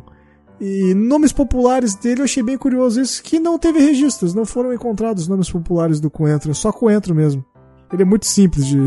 o, o coentro, então, ele é um tempero que. Ele é realmente um tempero, sabor muito forte, né? Quem já consumiu coentro não tem como negar o- a, presença dele em, algum prato. Ele, principalmente nas comidas nordestinas, tem, é muito fácil de, de se encontrar. Conheço muito. É, com certeza, né? E a origem dele provavelmente também veio da África, junto com os escravos, e acabou se espalhando por todo o país, né? Principalmente a Bahia, cara. A Bahia deve ter bastante, né? Tudo, tudo com muito mais temperado, vamos dizer assim. E ao mesmo tempo ele também serve para alguns outros pratos que não são tão leves e que facilitam a nossa digestão ali e aliviam cólicas estomacais. Então ele está realmente presente em todo tipo de, de alimento, né? E ele tem algumas substâncias, uh, suas mucilagens, né? São, que são substâncias capazes aí de proteger a mucosa do estômago e do intestino. E o coentro eu não sabia dessa propriedade dele, eu vou até dar uma pesquisada maior sobre o coentro, que eu gostei muito do. Porque é algo fácil de fácil utilização, né? Bastante, e né? ele bastante. Ele também é apontado como remédio para fins medicinais, além dessa parte de proteção estomacal e intestinal, contra para combater a ansiedade. Então, para quem é bem ansioso aí, a dica, uma das dicas é preparar um, uma bebida, uma, destilar ele. E você pode poder, com essa bebida também, além de proteger seu estômago, seu intestino, ficar menos ansioso, combater gases e cólicas. Olha que coisa mais linda. Legal. Cólicas. Legal, Tudo né? também tem cólicas e gases, né, Trabuco? Tudo tem cólicas e gases. Cara, é, é todo o aparelho digestivo, né, cara? Então você tem que pegar aí uma. fazer uma tintura, né? De, de chavar, basicamente. Uma colher de sopa de sementes de coentros seca e, e uma xícara de chá de álcool de cereais a 60%. E você, você acha isso em farmácia. Farmácia de manipulação é, é, bem, é bem fácil de se encontrar. Deixa lá por 5 dias, coa essa mistura e depois dilua o 20 gotas dela em um copo de água e drink, my friend. O reza a lenda que é drink, my friend. Tu vai ficar relax, relax, sem ansiedade nenhuma. Gostei, cara, achei, achei bem interessante. Vou provar. O... É, uma das indicações que se tem, ou contraindicações, é que as folhas do coentro elas são tóxicas. Então, não consumir em grandes quantidades. Por isso é muito importante essa diluição. E você vê que ela é bem feita, essa diluição, né? Ela é muito grande a diluição. Então, você É, precisa ir para É, você precisa de uma grande quantidade, mas uma, uma concentração maior, né? Não, não é grande quantidade, é uma maior concentração do, do, do coentro para poder ter um efeito medicinal. Então, tome cuidado quando for consumir ou preparar ele. Confesso pra você que o coentro é uma delícia, viu, Trabuco? Cara, eu, eu gosto também, mas o ele puro assim eu não, não sou chegado, não. Cara, Ele pegar, fa- ah, pegar a sementinha e comer, né? Eu não curto, não. Não, sementinha não, mas você sabe que a família da minha esposa é tudo paraibano Claro, e nordestino, claro. né? Não Uhum. tem nenhuma comida que eles façam que não tenha coentro fresquinho, picadinho, pra colocar ele fresco em cima da comida depois de preparada a comida. Eles não preparam a comida com o coentro fora, é dentro dela. Pô, muito bom. Cara, mas daí você pega aquele coentro fresquinho, joga em cima, aquilo ganha um sabor, realça. É espetacular. Eu virei um fã de coentro. Com aquilo ali faz panela de macarrão no domingo e o mesmo tanto de coentro na outra travessa. Muito bom. É cara. impressionante. É impressionante como eles consomem. Mas enfim, vou. Este medicamento é contraindicado em caso de suspeita de dengue. Posso trazer o próximo aqui? Por favor. O próximo é o cravo da Índia, né? Ou Uhum. como é conhecido aí cientificamente, o Syzygium aromaticum. Ele tem nome popular de rosa da Índia, craveiro da Índia ou cravoária. É de origem chinesa, né? Que Aham. tem-se referência e informação de ter sido o primeiro a utilizar essa famosa especiaria, tanto até como condimento quanto como questões medicinais, tá? Num século antes de Cristo. Olha como o, o cravo da Índia é antigo, galera. Sim. Ele tem um aroma muito acentuado, né? E também entrava na composição de perfume e incenso. Realmente o, o incenso de cravo da Índia é sensacional, tá? Se puder Uhum. se achar na loja de macumba aí da esquina, só comprar que, Ah, que se, vale a pena. Se, se você quiser abrir a câmera, eu tô com a minha caixa dele aqui na mão. Ah, que massa, velho. Sério. Sério. Que massa, Tá aqui do lado aceso. Não, o, o incenso é sempre bom, né? Eu sou meio hippie, os ouvintes já sabem. No século XVI, o cravo se tornou uma mercadoria extremamente valiosa. É, e acabou virando até alvo de disputa entre português e holandês, tá? Ele veio a desembarcar no Brasil pela mão dos colonizadores nossos, né, os portugueses, e até hoje o óleo do, do cravo da Índia é usado na odontologia como analgésico e antisséptico. Ele é rico em eugenol e consegue deter boa parte das inflamações na mucosa e combater inchaços. Tá? Então, Ah, olha que foda. interessante, cara. É. Ele tem, assim, então, uma boa ação anticoagulante porque ele inibe a agregação de plaquetas. Então, por isso que ele é muito utilizado aí na questão odontológica, tá? Aham. Ele também pode ser utilizado, tá, Trabuco e ouvintes, para prevenir gengivite, né? É, de que forma é isso? É só fazer um antisséptico bucal, tá? Adiciona ali uma xicrinha de água é, fervente sobre uma colher de sopa de cravo da Índia e deixe ela dar uma esfriadinha, uma, uma amornada por 10 minutos, tá? Coe e dá uma bochechada com aquele líquido meio morno de duas até quatro vezes por dia, tá?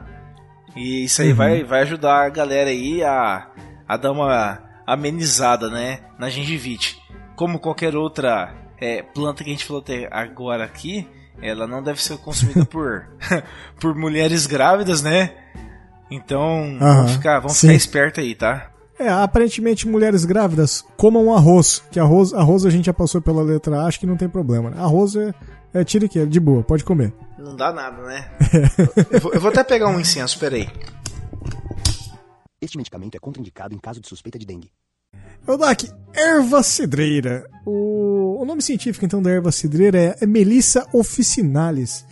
E os nomes populares dela, assim como o seu nome científico, o primeiro é o Melissa, outro é o chá da França, a cidrilha, a citronela. Pra mim, citronela era outra coisa, até fiquei de.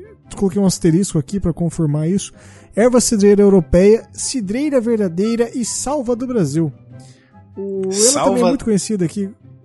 Salva do Brasil. Legal. É, dependendo das regiões do Brasil, o nome erva cidreira, pra gente que é o comum aqui, não é, não é muito utilizado. Ela é mais conhecida como melissa mesmo. E ela é uma daquelas ervas que a gente tem aqui que nasce e geralmente o pessoal até acha que é mato, né? Vai arrancando. E quando você vai consumir ela, vai comprar, você tem que tomar muita atenção porque ela é muito vendida de forma errada. O pessoal vende muito o capim-limão limão ou a famosa melissa bastarda, que é vendida no lugar da erva cidreira. O chá dela é muito utilizado para combater alguns tipos de cólicas e gases, né? Aquela coisa do aparelho digestivo.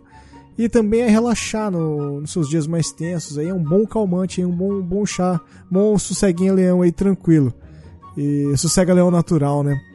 Ela pode ser feito alguns compostos dela para tratamentos mais medicinais, eh, em casos como analgésicos e anti, anti, cara, é difícil falar isso. e antiespomódico, antiespasmódico. Ó, falei certinho, vou até cortar e deixar tudo bonitinho. Além de funcionar topicamente, né? Um extrato, você faz um extrato aí de erva cidreira contra herpes labial. Tá aí, tá, saiu uma feridinha na boca, faz uma, uma pomadinha de erva cidreira, já, já, tá, já tá feito. Uma, uma boa utilização da erva, da, da melissa, então, é para tratamento de dores de cabeças e cólicas intestinais. Uma das formas para você fazer esse tratamento é colocar uma xícara de chá, o pegar uma colher de sobremesa de folhas e ramos mais frescos aí, né? Adicionar água fervente de- e deixar, abafa ali e espera um pouquinho. Coar essa parte e tomar ela pela manhã ou mais à noite. Dar um, dar um espaçamento, deixar o dia inteiro parado aí, né? Então por isso que é importante ter esse momento aí.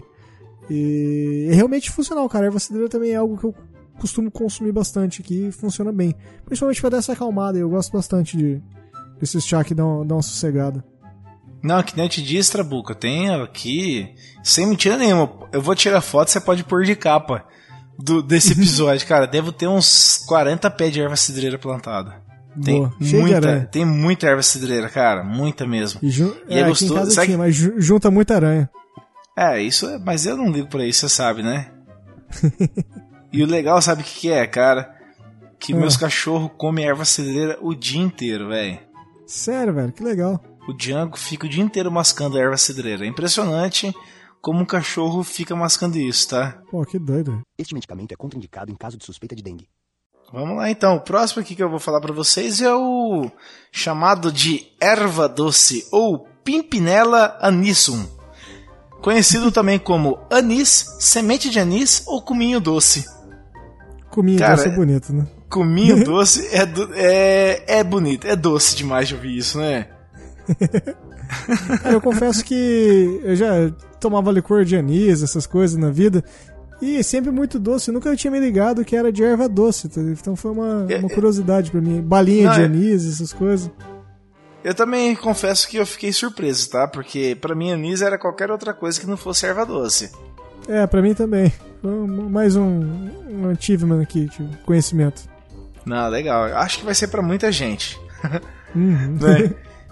Então ela é muito antiga, tá? Mas muito mesmo. Ela é conhecida desde a da época dos egípcios aí, né? Do antigo Egito. Tem um sabor que- muito presente nos alimentos, licores, bala, sabonete, creme, como a gente já falou. Até a tia Nice ali da Vila Nova fazia geladinho de anis, que era uma delícia, tá? tia Nice, um beijo. Fernandinho, sua mãe é uma querida, tá? O geladinho dela era o melhor da vila. Ela Mas morreu, além de sabe, né? emprestar. Hã? Eu tô brincando. morreu. Ah, filha da puta, Não, gelou morreu, minha barriga aqui, velho. Desgraçada. Se bem que ela já devia ter uns 60 e poucos anos quando eu conheci ela, né? O Não marido dela se surpresa, né? chamava. É, o marido dela se chamava Nelito, então talvez morreu ou de doença, de velhice ou de tristeza com o marido com esse nome, né? Mas enfim, não vem ao caso. Ela empresta também o, o perfume dela, né? Pra bastante guloseimas e cosméticos, porque ela realmente é muito cheirosa, tá? Aham. E é um bom remédio contra gases e evita até contração dolorosa do estômago e intestino, tá? As populares aí. cólicas que mulheres e homens têm, não é só coisa de mulher não, tá? Homem tem bastante cólica também. Tem. bastante. É, tu- tudo isso é por quê? Porque ela é muito rica, tá? É, em, em óleos, né, essenciais que agem na musculatura abdominal. A semente dela é facilmente encontrada em supermercado, tá? Tenho também bastante pezinho de erva doce plantada por aqui, tá, Trabuco? Se você quiser, tá disponível pra você vir buscar aqui algumas algumas plantinhas aqui, uns pedaços, tá? Eu vou ativar o e-commerce aqui, vou colocar no nosso site para nossos ouvintes. Vamos vender pros aquisição. ouvintes, né? Já que vai acabar as canecas aí por causa da demanda, Sim. até a gente Boa, fazer uma, segunda, uma terceira leva aí, uma quarta leva, não lembro. A gente pode vender kit medicinal aí para pros ouvintes. Boa. Seria É, a terceira leva, disse- a segunda já foi. A terceira leva. Então fechou. Então vamos vender por enquanto só plantas medicinais. É, ela tem aí, como eu já falei, propriedades contra cólicas, né? Pode ser utilizado até para criança também, tá? Para gastrite nervosa, enxaqueca. É, e também é indicada para purificar o hálito. Um beijo. Mas enfim, é, é muito bom pro para questão do da purificação de hálito. Já finalizei melhor. Tirando a parte que, que os ouvintes não vão ouvirem.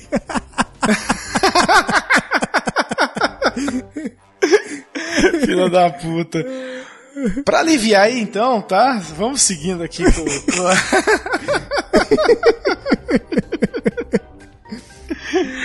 pra dar uma aliviada no enjoo aí, é interessante colocar 3 colheres de sopa de semente em uma garrafa de vinho branco. Olha que interessante, cara. Deixe descansar por 10 dias e tome um cálice antes das principais refeições. Velho, o cara tá com dor remoendo, ele vai esperar 10 dias pra poder o negócio ficar 10 pronto, dias ele espera. Eu tenho que deixar pronto, né? Esse é o tipo de coisa que você deixa tranquilo. Ô, né, o duro é que os ouvintes vai ouvir, hein? O duro é que os ouvintes vão ouvir esse monte de risada, ideia não vai entender por quê, aconteceu, né, né? velho? É. Então, desculpa, galera, mas isso vai ficar em off entre eu e o Trabuco só, porque sobre o que eu falei, tem um ouvinte especial que não pode ouvir pra não caguetar eu no trampo. Então, tchau. Preço do remédio. Que remédio? O remédio. Que remédio? Que remédio Alzheimer. Alzheimer. Al- Alzheimer, isso, Alzheimer. Só- só um minutinho. Segue aí, Trabuco, fala do eucalipto. O eucalipto. Bom, o, o eucalipto, é, ninguém, ninguém pode falar que ele é algo que faz mal pro, pro eucalipto, né, pros seus pulmões. Quem nunca passou perto de, de um pé de eucalipto, né, daquela respirada, parece que você respira mais fundo, né, cara? Hum, gostoso, né? E você consegue encher os pulmões, né? É algo bem prazeroso o pé de eucalipto, o ar próximo a uma plantação de eucaliptos, né? Isso muito porque algum um dos componentes do eucalipto é o euc- eucaliptol e o citronelol, que acabam deixando nossas secreções mais fluidas e mais fáceis de serem eliminadas. Os taninos, que são que acabam reduzindo a nossa quantidade de muco. E o eucaliptol também ele tem uma propriedade que ele dilata os nossos brônquios, então ele facilita a saída do catarro. E por tudo isso, obviamente, o eucalipto é considerado uma grande planta, né? E as folhas dessa árvore são em cima muito perfumadas e elas servem de alívio para quem sofre de problemas respiratórios como a asma e a bronquite. O, a inalação dela, dos vapores da planta, ela interfere nos nossos vasos muco, da mucosa do nariz e acaba melhorando a nossa respiração. E o óleo dela é essencial para fornecer. Pra, porque ele parece barrar a reprodução da bactéria causadora da tuberculose. Então é algo bem interessante aí que está sendo bastante difundido. O nome científico do eucalipto, só para não passar em branco aí, é o Eucalyptus, glo, glo, é o Eucalyptus globulus e os nomes populares dele é o gomeiro azul, nunca ouvi falar, mogno branco e árvore da febre. Pode falar. Não, eu ia falar, eu tenho bastante, eu tenho bastante eucalipto aqui na chácara, é, onde uhum. eu moro, né? No meu pai também. E, cara, uhum. não existe pernilongo aqui, é muito difícil ter, porque o eucalipto acaba afugentando bem esse, os pernilongos, né? A citronela, né? Exatamente. Uhum. E tem uma variedade de eucalipto, depois você pode até pôr foto no post aí, que é os eucalipto arco-íris, já viu, cara? Eles são muito coloridos, bicho. É uma, é uma modificação genética bem escrota, uhum. mas é. A, o tronco, cara, ele é meio Parece aquelas madrepérolas, sabe? Bem colorida. Aham. Uhum. Você já viu isso aí já, sim. Trabuco? Já, já, já sim. É já muito sim. louco isso, cara. Como é que os caras conseguiu mexer na, na propriedade uhum. de uma árvore e deixar tão colorida daquele jeito? Foda, né? Pra cada ingresso que é, o... o... time do São Paulo vende, eles plantam um eucalipto desse. o beijo, Jorgão do Animesphere, que é São Paulo. a planta, então, como você disse, ela serve como repelente de insetos, né? Ele é um, o eucalipto é um grande antisséptico, bem conhecido. E o chá dele é muito comum, até por isso que ele é árvore da febre. É feito para no combate à febre, né? E dores da, da ciótica e dores de gota, cara. É, o, o ouvinte nosso tem gota, cara. Eu fiquei até assustado com isso. O ouvinte padrinho, aliás. O Olavo, lá, do, lá de, de Manaus, do, do Tambacast conversando com ele, o cara me falou que tem gota. Um molecão novo da porra, rapaz. Gota pra mim era coisa de velho, né? eu também e... achava, velho. O mão. É, Ei, ele é o... o... cara mais novo que eu conheço que foi diagnosticado com gota. O mão novo da porra, né? Pois é, né? O mão novo da porra. então, uma boa indicação do, do eucalipto é para quem tem sofre de sinusite. Fazer inalação dele. Pegar um litro de água fervente e jogar seis ou oito folhas de eucalipto ali e aspirar o vapor que vai estar tá subindo ali duas vezes por dia. E é tiro e queda, cara. Vai limpar, te limpar inteirinho aí. O, claro que tem isso, todas as suas contraindicações, como a gente está falando de questões mais pulmonares, então tome muito cuidado porque você pode ter alguns problemas. O, as suas vias respiratórias, você pode ter um excesso de oxigenação e pode até perder sua consciência. Você pode ter sonolência, que para mim seria até interessante, que eu sou meio, meio sonâmbulo. Sou meio sonâmbulo, não, sou meio. Não durmo, basicamente. Você pode ter vômitos, grávidas, tomem cuidado. É, então realmente é, é, uma, é algo. Tem, é, muito, é muito forte o eucalipto. Então tomem, tomem cuidado com ele e é muito funcional. Eu gosto muito, cara. Eu sempre procuro fazer o chazinho do, do eucalipto aqui em casa também. Não, além de chá, uma coisa que não falta na minha casa é aqueles vidrinhos de óleo de eucalipto, tipo aquele cheirinho de sauna, sabe? Uhum. Cara, Sim. aquilo lá eu jogo todo dia no banheiro, na patente e no ralo da pia. Pra ficar aquele cheirinho, sabe, na, uhum. no banheiro de, de limpeza, cara, de eucalipto. É um cheirinho que, porra, uhum. é, é cheiro de limpeza aquilo lá, né, Trabuco? Ah, com certeza, cara. É, eu realmente, o, o eucalipto, cara, é, eu gosto sempre quando eu posso descolar, eu pego umas folhinhas, trago para casa e tipo, só fervo uma água e deixo lá as folhas lá dentro, só fervendo um pouco e largo, cara. O cheiro vai pra casa inteira, cara. Parece que é, é, outro ambiente, sabe? Limpa, parece que limpa é, a casa então, inteira. Ele tem uma propriedade, fora tudo isso que você falou, de sensação de limpeza, de purificação de ar, de ambiente, que é impressionante. Aham. Uhum. Eu, eu gosto muito também do Muito foda, né? Eu gosto demais do cheiro do eucalipto, cara. Pra mim é. É, sensação de limpeza é você entrar em casa e ter o cheirinho de eucalipto é, espalhado pelo ambiente. Não, muito foda. Não, muito bom. Posso trazer o próximo aqui? Vamos lá. Este medicamento é contraindicado em caso de suspeita de dengue. O próximo é o famoso guaco. Não sei se você já tinha ouvido falar. Opa! Quem nunca pegou uma garrafa de álcool Zulu cheia de guaco hum. pra passar oh, nas feridas? Mas é bom, né? O, o, o guaco tem o nome científico de Micania glomerata. Ele também pode ser conhecido popularmente como erva de cobra, erva das serpentes, cipocatinga, erva de cobra de novo, coração de Jesus e uaco, tá? Uaco. É, ela é tipicamente brasileira, tá? Tem origem no sul do país. É uma planta que é muito utilizada pelos índios para tratar picada de cobra. Por isso que ela é erva de cobra ou erva das serpentes, tá? Aham. Ela ficou muito famosa pelo efeito contra mal respiratório, tá? Então cada vez que a ciência pesquisava ela, mais é, podia ser afirmado que ela tinha propriedades contra esses maus respiratórios, tá? Foi aclamada por Aham. aliviar então principalmente bronquite, né? Os sintomas de bronquite, asma e tosse, tá? As folhas de, graco, de guaco têm ação paliativa no caso agudo de doença respiratória. Ou seja, como a gente já falou anteriormente, é, pode ajudar, mas nunca deixar para substituir a questão do- da consulta médica e da orientação médica, né? Sim, ela tem propriedade que combate doenças respiratórias, mas não substitui um tratamento mais específico, né? Que o médico venha receitar para você, tá? É, Pode aliviar, como eu já falei, asma, tosse, bronquite e outras doenças respiratórias, mas é paliativo. Elas diminuem o processo inflamatório, tá? E tem antimicrobianos, com que faz com que seja bem, é, é, vamos dizer assim, focado na, no combate desses problemas. Mas repito, galera, é, apesar de ser muito bom para doenças respiratórias, não substitua a consulta médica. Vá no médico. Doença respiratória é séria. É, temos problemas aí, eu principalmente na minha família, o Trabuco também tem, de problema respiratório. Aham. Então, procure orientação médica. É, como eu posso dizer assim, suporte o tratamento médico com esse tratamento caseiro, mas não deixe de ir, tá? É, além disso, o- os compostos da planta aí, que tem entre elas a cumarina, relaxa a, muscula- mus- a musculatura né, do aparelho respiratório e dilata os canais por onde passa o ar, ou seja, aumenta o fluxo de ar durante a respiração. Então, realmente, existe uma certa é, facilitar, facilidade, né? Ela é um facilitador da- das vias respiratórias ali, tá? Também pode ser cicatrizante de úlcera. Olha aí, Trabuco, pra você é bom também, cara. Opa. Feridas bom, e cara. para tratar variz. Mãe e outras mulheres da minha vida, tá aí também uma, uma dica pra vocês, tá? Além de funcionar como um emoliente em eczemas e coceiras. O... Posso trazer aqui como utilizar então pra algum tipo aí de tratamento? Claro, claro. É, para acalmar o Claro. peito, então, né? O pessoal que tá com aquela respiração mais ofegante ali, mais é, cheia, como diriam os mais velhos, pode se despejar então uma xícara de chá de água fervente sobre uma colher de sopa da picada.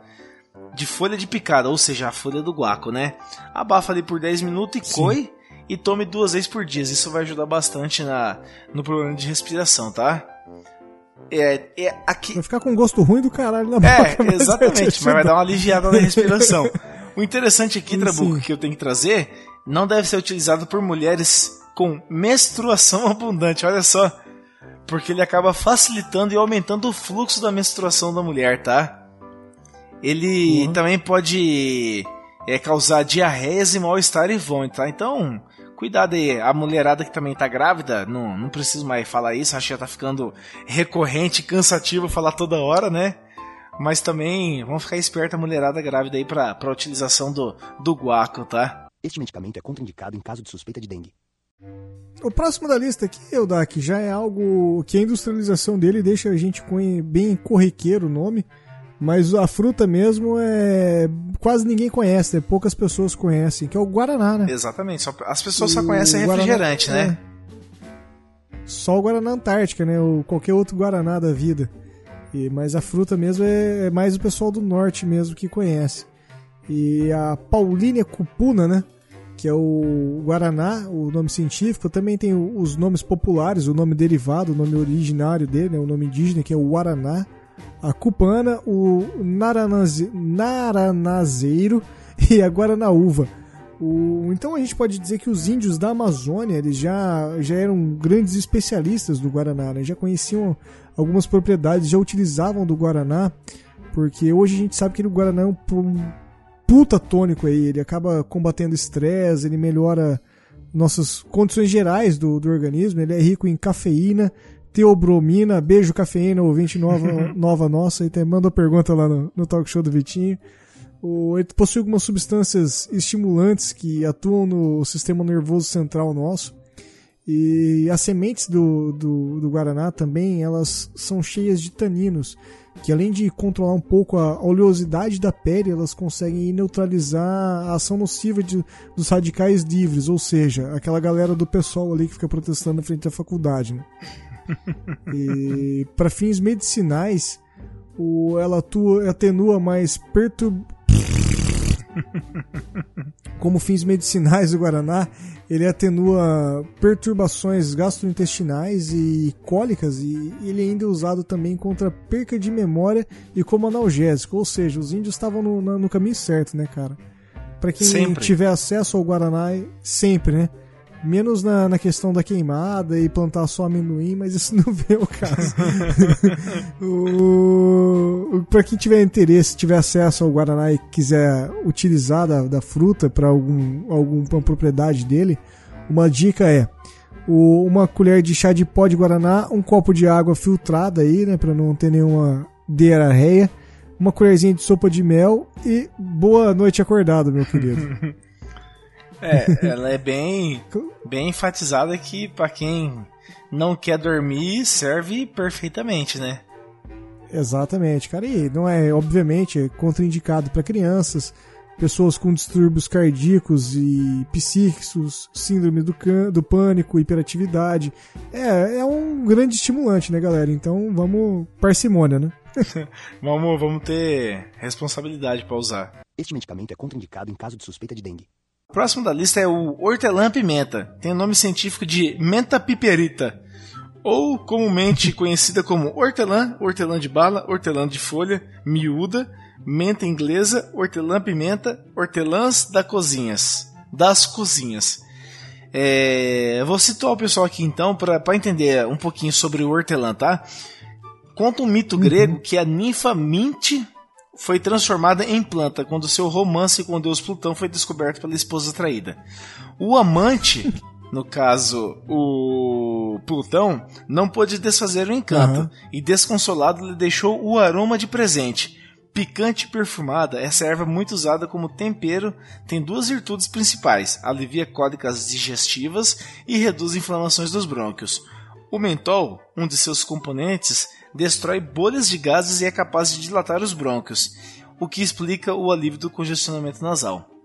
Essa hortelã tem ainda flavonídeos, substância estimulativa da vesícula biliar, e princípios amargos que melhoram o tratamento, o trabalho do estômago.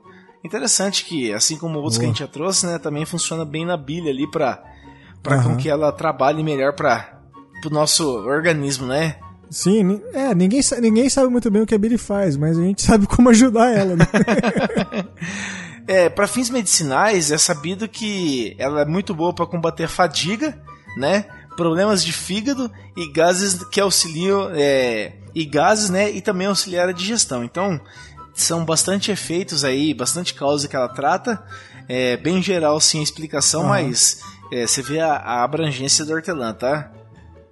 Pra, pra, só uma ideia aqui de como auxiliar na digestão, pode ser feito um suco, então, misturando uma colher de chá rasa da, da, no caso da erva, né? E um, em um copo de suco de laranja ou abacaxi. Ou seja, puta, um suquinho de abacaxi com hortelã, cara, além de gostoso, é muito, muito bom para para pro problema de estômago, né? Quando você tá com, com uma má digestão ali, né, Trabuco? Muito bom é, mesmo. Você tá louco, cara. É uma delícia isso aí, tá o... louco. E ale, além de tudo, o, dá uma boa distribuição pro Linux, né? Que é a versão que eu uso do Linux Mint. É o Linux Mint? Fica a dica aí pros ouvintes. É o Mint. Filho da mãe. Gosto muito. o, uma dica aí que eu dou, então, tá, pessoal, é para não exagerar muito na dose, porque ele acaba aumentando a acidez do estômago, tá? Então, hum. se for usar, né, por favor, é, tenha moderação, parcimônia e ele é contraindicado para bebês e mulheres grávidas e mulheres que estão amamentando. Olha que, que coisa louca, né? Pois é, cara. É realmente, mulheres grávidas, fiquem no arroz. Sem, arroz com sal. E só, né? E ponto. Tem sal, né? Tira o sal. Só arroz. Só arroz e pronto. E só. Lembrei daquele menino ainda. e só. refrigerante, refrigerante, cachorro quente, maionese. maone- maionese. Este medicamento é contraindicado em caso de suspeita de dengue. O próximo da lista aqui, Odak, é o jaborandi, que é o pilo... Pilocarpus jaborandi. Tu conhece o jaborandi? Cara, já ouvi falar bastante, mas assim, pleno conhecimento sobre ele não tenho, tá? É o pilocarpo, né? Não é o policarpo, quaresma. É o, jabo, o jaborandi de Pernambuco. O, o nome da planta em tupi-guarani é iaborandi. E tem a- o significado bem simples, que é planta que faz, bar, planta que faz babar. O- há muitos índios brasileiros já, já descobriram essas propriedades do jaborandi, que ele estimulava a sudorese e a salivação. Isso porque o jaborandi ele tem nas folhas dele e uma propriedade que é o policarpina, e que é uma substância que estimula a produção de secreções, e entre elas secreções pulmonares, né? daí a eliminação da sudorese. E por isso ela é comumente ela é usada como expectorante e para combater inchaços também, né? para remover a água de, de locais mais inchados. Ela é usada também como tônico capilar e hidratante para a pele, o que é bem bizarro, né? Uma planta que faz suar ser utilizada como hidratante. Né? E, não, e é, tônico- não é- e não é tônico estranho, né? capilar, contraditório, né? É. É, pois é. É muito O- contraditório, Uma das né? formas. Muito, né? Uma das formas de se utilizar o jaborandi é você fazer infusão dele com uma colher de sopa de erva seca e uma xícara de água fervente. O, e obviamente ele não pode ser utilizado por mulheres na gravidez, né? Porque. Porque você tá grávida, simplesmente por isso. Nem para quem sofre de broncoespasmos. E doses elevadas aí do jaborandi acabam causando diarreia e vômitos. Anorexias e bulímicas, por favor, hein? Não, não abusem. Tá vendo, ó? Preço, remédio, Alzheimer, R$ 87,90. Vai querer? Ah, sim, vou querer. Ótimo. Ah, tá aqui o dinheiro. Tá, tá aqui o remédio. Tá, é, tá aqui o dinheiro. Não, depois de- desse Jaborandi, que é um nome tão. Tem creme, né, Trabuco? Eu- eu- se- cara, se não me falha a memória, tem algum tipo de, Não, cap- tem de o, creme o Jequiti capilar. do Silvio Santos que você tá, tá Não, confundindo. eu vou até pôr aqui no Google. Cre- é, creme cabelo Jaborandi, cara. Creme. A venda no site do cabelo Jaborandi. Pode até não ser. Olha lá, Jaborandi, cara. Jaborandi anti-queda. Biostratos. Olha lá, falei pra você, eu sabia, velho. Ó, Olha aí. Shampuzão de Jaborandi, velho. Ó, Jaborandi. Antiqueda da Biostratos. Jaborandi contém pilocarpina que estimula o crescimento capilar e previne a queda. Tem também quilaia, que possui ação adstringente que ajuda a controlar secreção sebácea, e alecrim, que é estimulante capilar, antisséptico, anti-inflamatório, refrescante, adstringente e cicatrizante. Recomendado para cabelo oleoso e sem brilho. Tá vendo, cara? Realmente você tentou de tudo já, né, velho? Você tem cabelo branco porque a natureza quer. Tomar teu cu. Vou trazer o próximo pra não dar moral pra esse comentário babaca seu, seu careca com dor de estômago. o próximo aqui então, ô filho da mãe, é a pimenta, ou a Capsicum spp, ou também conhecida popularmente como pimenta, piripiri, malagueta, dedo de moça, kumari, entre tantos outros nomes de pimenta aí que a gente poderia estar citando Sim, aqui. senhor. Eu que sou um plantador de pimenta, um conhecedor de pimenta, cultivador de pimenta, mas não vem ao caso. A pimenta do reino, a Piper nigrum, Uhum. originária da Índia, Piper. foi uma das especiarias que os europeus buscavam quando, em vez de chegar ao Oriente, desembarcaram na América, tá? Ou seja, os caras, em vez de ir pro Oriente, acabou desembarcando na América para procurar essa tal de piripiri ou a Piper nigrum, que é a pimenta do reino. Uhum. Por aqui, tá? Então no Brasil, é, em lugar dela, né, no lugar dessa da- dessa pimenta aí que eles estavam procurando, se depararam com outra espécie ardida do gênero, que é a capsicum, conhecida como aqui no Brasil popularmente somente como pimenta. Uma das mais comuns no Brasil é a dedo de moça, tá? Que é uma pimenta bem fraquinha, eu digo pra você, tá Trabuco, que eu sou um conhecedor. Sim, também Então, concordo. é uma pimenta bem fraquinha aí, mas é uma pimenta Eu tipicamente não sou tão arrogante quanto você, mas eu gosto, viu? eu gosto bastante. Ela é uma pimenta muito fraquinha, tá? É... Quem responde pelo ardor da substância chamada de. é, Na verdade, sim, deixa eu explicar pra você. O que corresponde ao ardor da pimenta é uma substância que tem nome de capsa- capsaicina, tá? O- É isso então que dá o- a picância da pimenta, tá? É- Ela também pode ser Certo. calculada, tá? Pelo grau de Scoville. O que, que é o Scoville, Trabuco? Você sabe?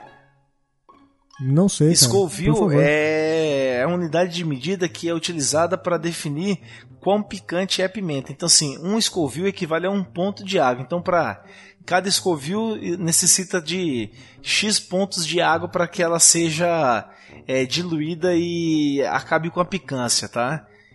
Uhum. Ah, se não me engano, cara, a dedo de moça é bem fraquinha. Deixa eu até procurar aqui que eu vou falar bem certinho. É, dedo de moça. Quer ver, ó? Dedo de moça. Scoville. Ela é bem fraquinha, tá, cara? É uma pimenta que. Tadinha, cara. Ela não serve praticamente pra nada dentro da escala. Quando você se compara com, com outras pimentas, tá? Ó, dedo Aham. de moça. É uma pimenta que tem entre 5 mil e 15 mil Scoville, ou seja, ela precisa de 5 mil a 15 mil pontos de água para diluir um ponto de pimenta, no caso aí dessas mais é, fortes, tá?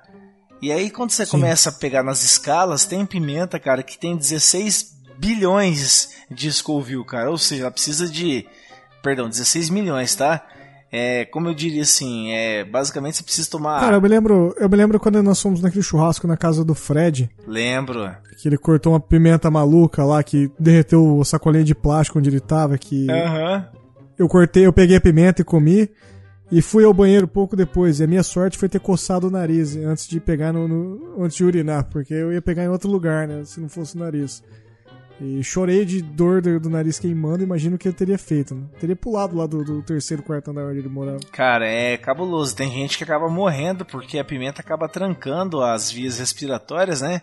Você Sim. pega assim, uma pimenta tipo a dedo de moça que é muito leve, ela tem 5 mil a 15 mil Scoville. Mas daí você pega uma rabaneira, Uhum. tem 100 mil Scoville. Você pega uma butijoloca, que é uma pimenta gostosíssima quando feita em molho, Aham. ela tem até 1 milhão de Scoville. E aí por diante, tem a Então, Infinity cara, Chili, eu tenho, eu tenho um problema sério, porque eu adoro o sabor, mas eu não posso comer, cara. Não, não adianta. Qualquer, se eu pegar um dedo de moça, já me faz mal por, por conta dos meus problemas do, de estômago. E eu não, eu não consigo consumir isso, cara. Eu, eu adoro, cara. Eu, eu, não, eu não sinto o problema com, com o sabor da pimenta, né? Não é, não é isso que me faz mal. Mas é realmente eu, uso- acabo sofrendo de não consumir. É, e a pimenta, pra quem tem problema de estômago ou problema respiratório, cara, é criminosíssima, tá? Você pega uma pimenta é um mais. veneno, velho. Você tá louco, é perigosíssimo, cara. Ela tem Uhum. fins medicinais, né? Eu- E o mais conhecido é no combate à obesidade, ou seja, ela ajuda a pessoa a emagrecer porque ela acelera o metabolismo, ela deixa a pessoa mais, mais ativa e isso faz com que o metabolismo dela se acelere, né? E confesso, cara, que assim, Trabuco, quando você pega uma pimenta e calcula essa questão do grau Scoville, é, que é a questão da picância, quanto mais picante, mais ela acelera o seu metabolismo, mais ela faz você emagrecer, né? Aham. Então, depende muito de organismo. Eu consigo consumir, é, que, eu, que eu já consumi, até a Butijoloca, tá? Que ela tem um milhão de Scoville. Presta atenção, tá? Pra você que acha que a dedo de moça é meio forte, é, com 5 a 15 mil Scoville, eu consigo consumir a Butijoloca, que já foi considerada a mais forte do mundo.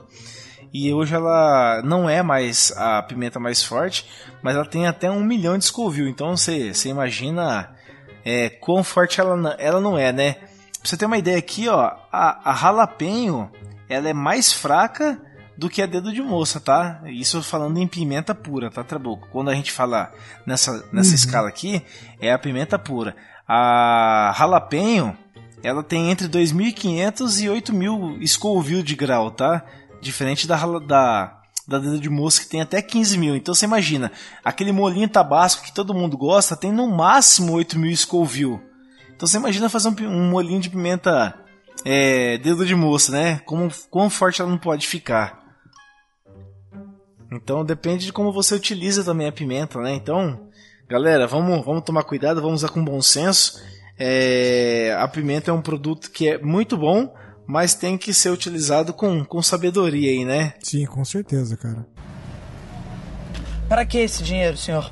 Pra pagar o remédio. Mas que remédio, senhor? O remédio do Alzheimer. Eu, eu já, você já pagou, senhor. Mas você não me deu o remédio. Olha pra sua mão. Pra outra.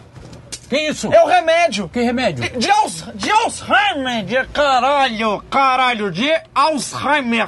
Ô, Dak, o, o próximo item da nossa lista, eu acabei, eu plantei esse final de semana dois pezinhos aqui no, no meu, no, no meu quintal. E espero que vinguem, que é a pitanga. E o nome da científico dela é Eugênia uniflora. E ela é muito utilizada em fins medicinais como calmante na parte anti-inflamatória e para aliviar bronquites, né? O nome dela vem do tupi-guarani, que é pirang, e ela significa simplesmente vermelho. Ela era muito usada pelos índios e depois pelos nossos colonizadores e acabou chegando até o sul dos Estados Unidos, né, ou alguns países asiáticos. É uma fruta que ela é extremamente lotada de vitamina C e as folhas da, da, do pé de pitanga, por, por sua vez, ela tem alguns efeitos terapêuticos é, ações bactericidas contra micro-organismos como o Staphylococcus aureus e alguns estudos ainda sugerem uma ação na prevenção do câncer. Uma boa utilização e fica como dica aí para os ouvintes, para quem tiver interesse mais na pitanga, quem quiser buscar umas folhinhas aqui em casa. Para quem tem problemas estomacais, pegar uma colherzinha da sopa em folha, colocar numa, numa xícara de água, ferver durante uns 5 minutos e dar coar e beber durante o dia, né? Que reza a lenda que dá uma regulada muito boa nos seus problemas aí. Sana todas as suas dores aí. É, tô, eu tô esperançoso com o pé de pitanga nascendo. a, a esperança sempre, né, bonitinho até no jardim, cara. Quero, quero ver como vai ficar. Este medicamento é contraindicado em caso de suspeita de dengue. Mas seguindo aí na linha então de. Nós estamos falando quase que basicamente de fruta, né? A gente tem também o tamarindo. Uhum. Conhece tamarindo? Já comeu a fruta, Sim. Trabuco? Quem nunca viu a fruta já, já viu o, o, o Kiko vendendo suco de tamarindo. O Chaves, né? Cara, uhum. é uma fruta azeda, mas é boa, tá? Eu confesso que eu gostei. É boa, é, é boa, muito boa. Eu também gosto. O nome científico dela é o Tamarindus indica, tá? Ou popularmente conhecido como tamarindeiro ou tamarindo ou jabão, cedro mimoso e jataí, tá? Não é o mel de jataí das abelhinhas, é simplesmente jataí. ela foi cultivada né, em países como China, Paquistão e Vietnã e ela acaba sendo um ingrediente relativamente frequente em certas cozinhas orientais, tá? É, é famosa por regular intestino preguiçoso, ou seja, pessoas que têm problema de ir no banheiro, vamos dizer assim, ela acaba ajudando uhum. com que o fluxo seja melhorado aí para que a pessoa não tenha esse problema de não ir. Ela solta então. Né? Exatamente. É, Ela solta. É tipo, melhora o fluxo da cagada. é, porém, embora a atividade laxativa ainda não tenha seu mecanismo é, muito bem conhecido ou desvendado, sabe-se que o tamarindo também é rico em ácido frutoso, pectinas e gomas, tá? Suspeita que, uhum. Suspeita-se que ele também para complementar a ação do, dos seus componentes é, tem aqui, ali os açúcares e sais minerais que aceleram ainda mais a evacuação. Ou seja, além da propriedade de que já facilitaria a questão de evacuação, da, daquela cagadinha ali laxativa, ela tem propriedades que, que acelera ainda mais o processo laxativo. Olha que, que filha de uma puta, Ou né? Ou seja, o Kiko vendeu vendeu o laxante pra ir pra Acapulco e a gente não sabia, né? Exatamente, o cara trabalhava com vermífugos, né? Porque, como fins medicinais, ele age como realmente como um vermífugo. Ele faz com que a pessoa bote tudo para fora ali e não fique nada, né? Uhum, é, uma dica aí então, só para trazer aqui pra galera, tá? Consulte seu médico antes de utilizar essa dica para resolver prisão de ventre, tá? É, isso só serve uhum. para adultos, vamos lembrar bem. A gente deve peneirar então 50 gramas da polpa da fruta e dissolver ela num copo d'água, tá? Coe ela num tecido grosso e, venha, e beba um copo por dia. Usa aquela meia velha que você não usa mais e dá aquela coada bonita e aí depois dá uma golada bem, bem nervosa, tá? é... Só para ressaltar também, né? É bom mulheres grávidas não, ou gestantes, é, no caso gestante, não utilizar esse esse tratamento aí para prisão de ventre, tá? Então, fica a dica aí para as barrigudinhas não utilizar isso na sua gestação. Eu gostei muito da observação que é: não há informações sobre efeitos ou tratamentos à base do tamarino na gravidez, ou seja, a gente não tem nenhuma informação, mas por mas, dúvidas, Exatamente. Eu fiz a questão de salientar para tomar cuidado para não ter problema nenhum. Este medicamento é contraindicado em caso de suspeita de dengue. O, seguindo nossa lista, nós temos o tomilho, cara. O tomilho é o Timus vulgaris. O nome popular dele é o Timo. É bem simples, né? E o nome dele deriva do grego Timos, que significa coragem. Então, na Grécia, a Grécia antiga, né, não a Grécia quebrada agora, acredita que ele aumentava, acreditava que ele aumentava a força e a sabedoria. Hoje a gente já sabe que o tomilho ele é bem conhecido por dotes culinários, né? Ele acentua mais o sabor de carnes, peixes, algumas receitas de doces, e ele realmente age na parte medicinal como antisséptico. E essa ação se deve muito a alguns óleos essenciais, principalmente ao timol, e que é um composto que tem um efeito expectorante e ainda ajuda a aliviar alguns sintomas de tosse e bronquites.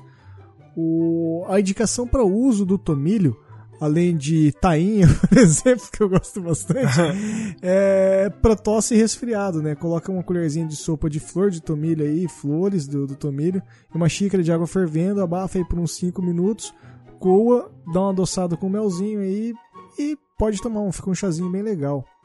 E remédios à base de tomilho, o, principalmente os remédios caseiros, né, que são muito comuns, eles não devem ser utilizados para pessoas como eu, que sofrem de úlceras ou hipertiroidismo. E, obviamente, crianças menores de 2 anos, grávidas e mulheres que estão amamentando, né? Então, porque algumas propriedades realmente podem inferir no, no desenvolvimento da sua gestação. É, mulheres grávidas, cuidado. Não custa falar, né? Não custa falar. O senhor tá nervoso? Um minuto. Tá, não sai daqui.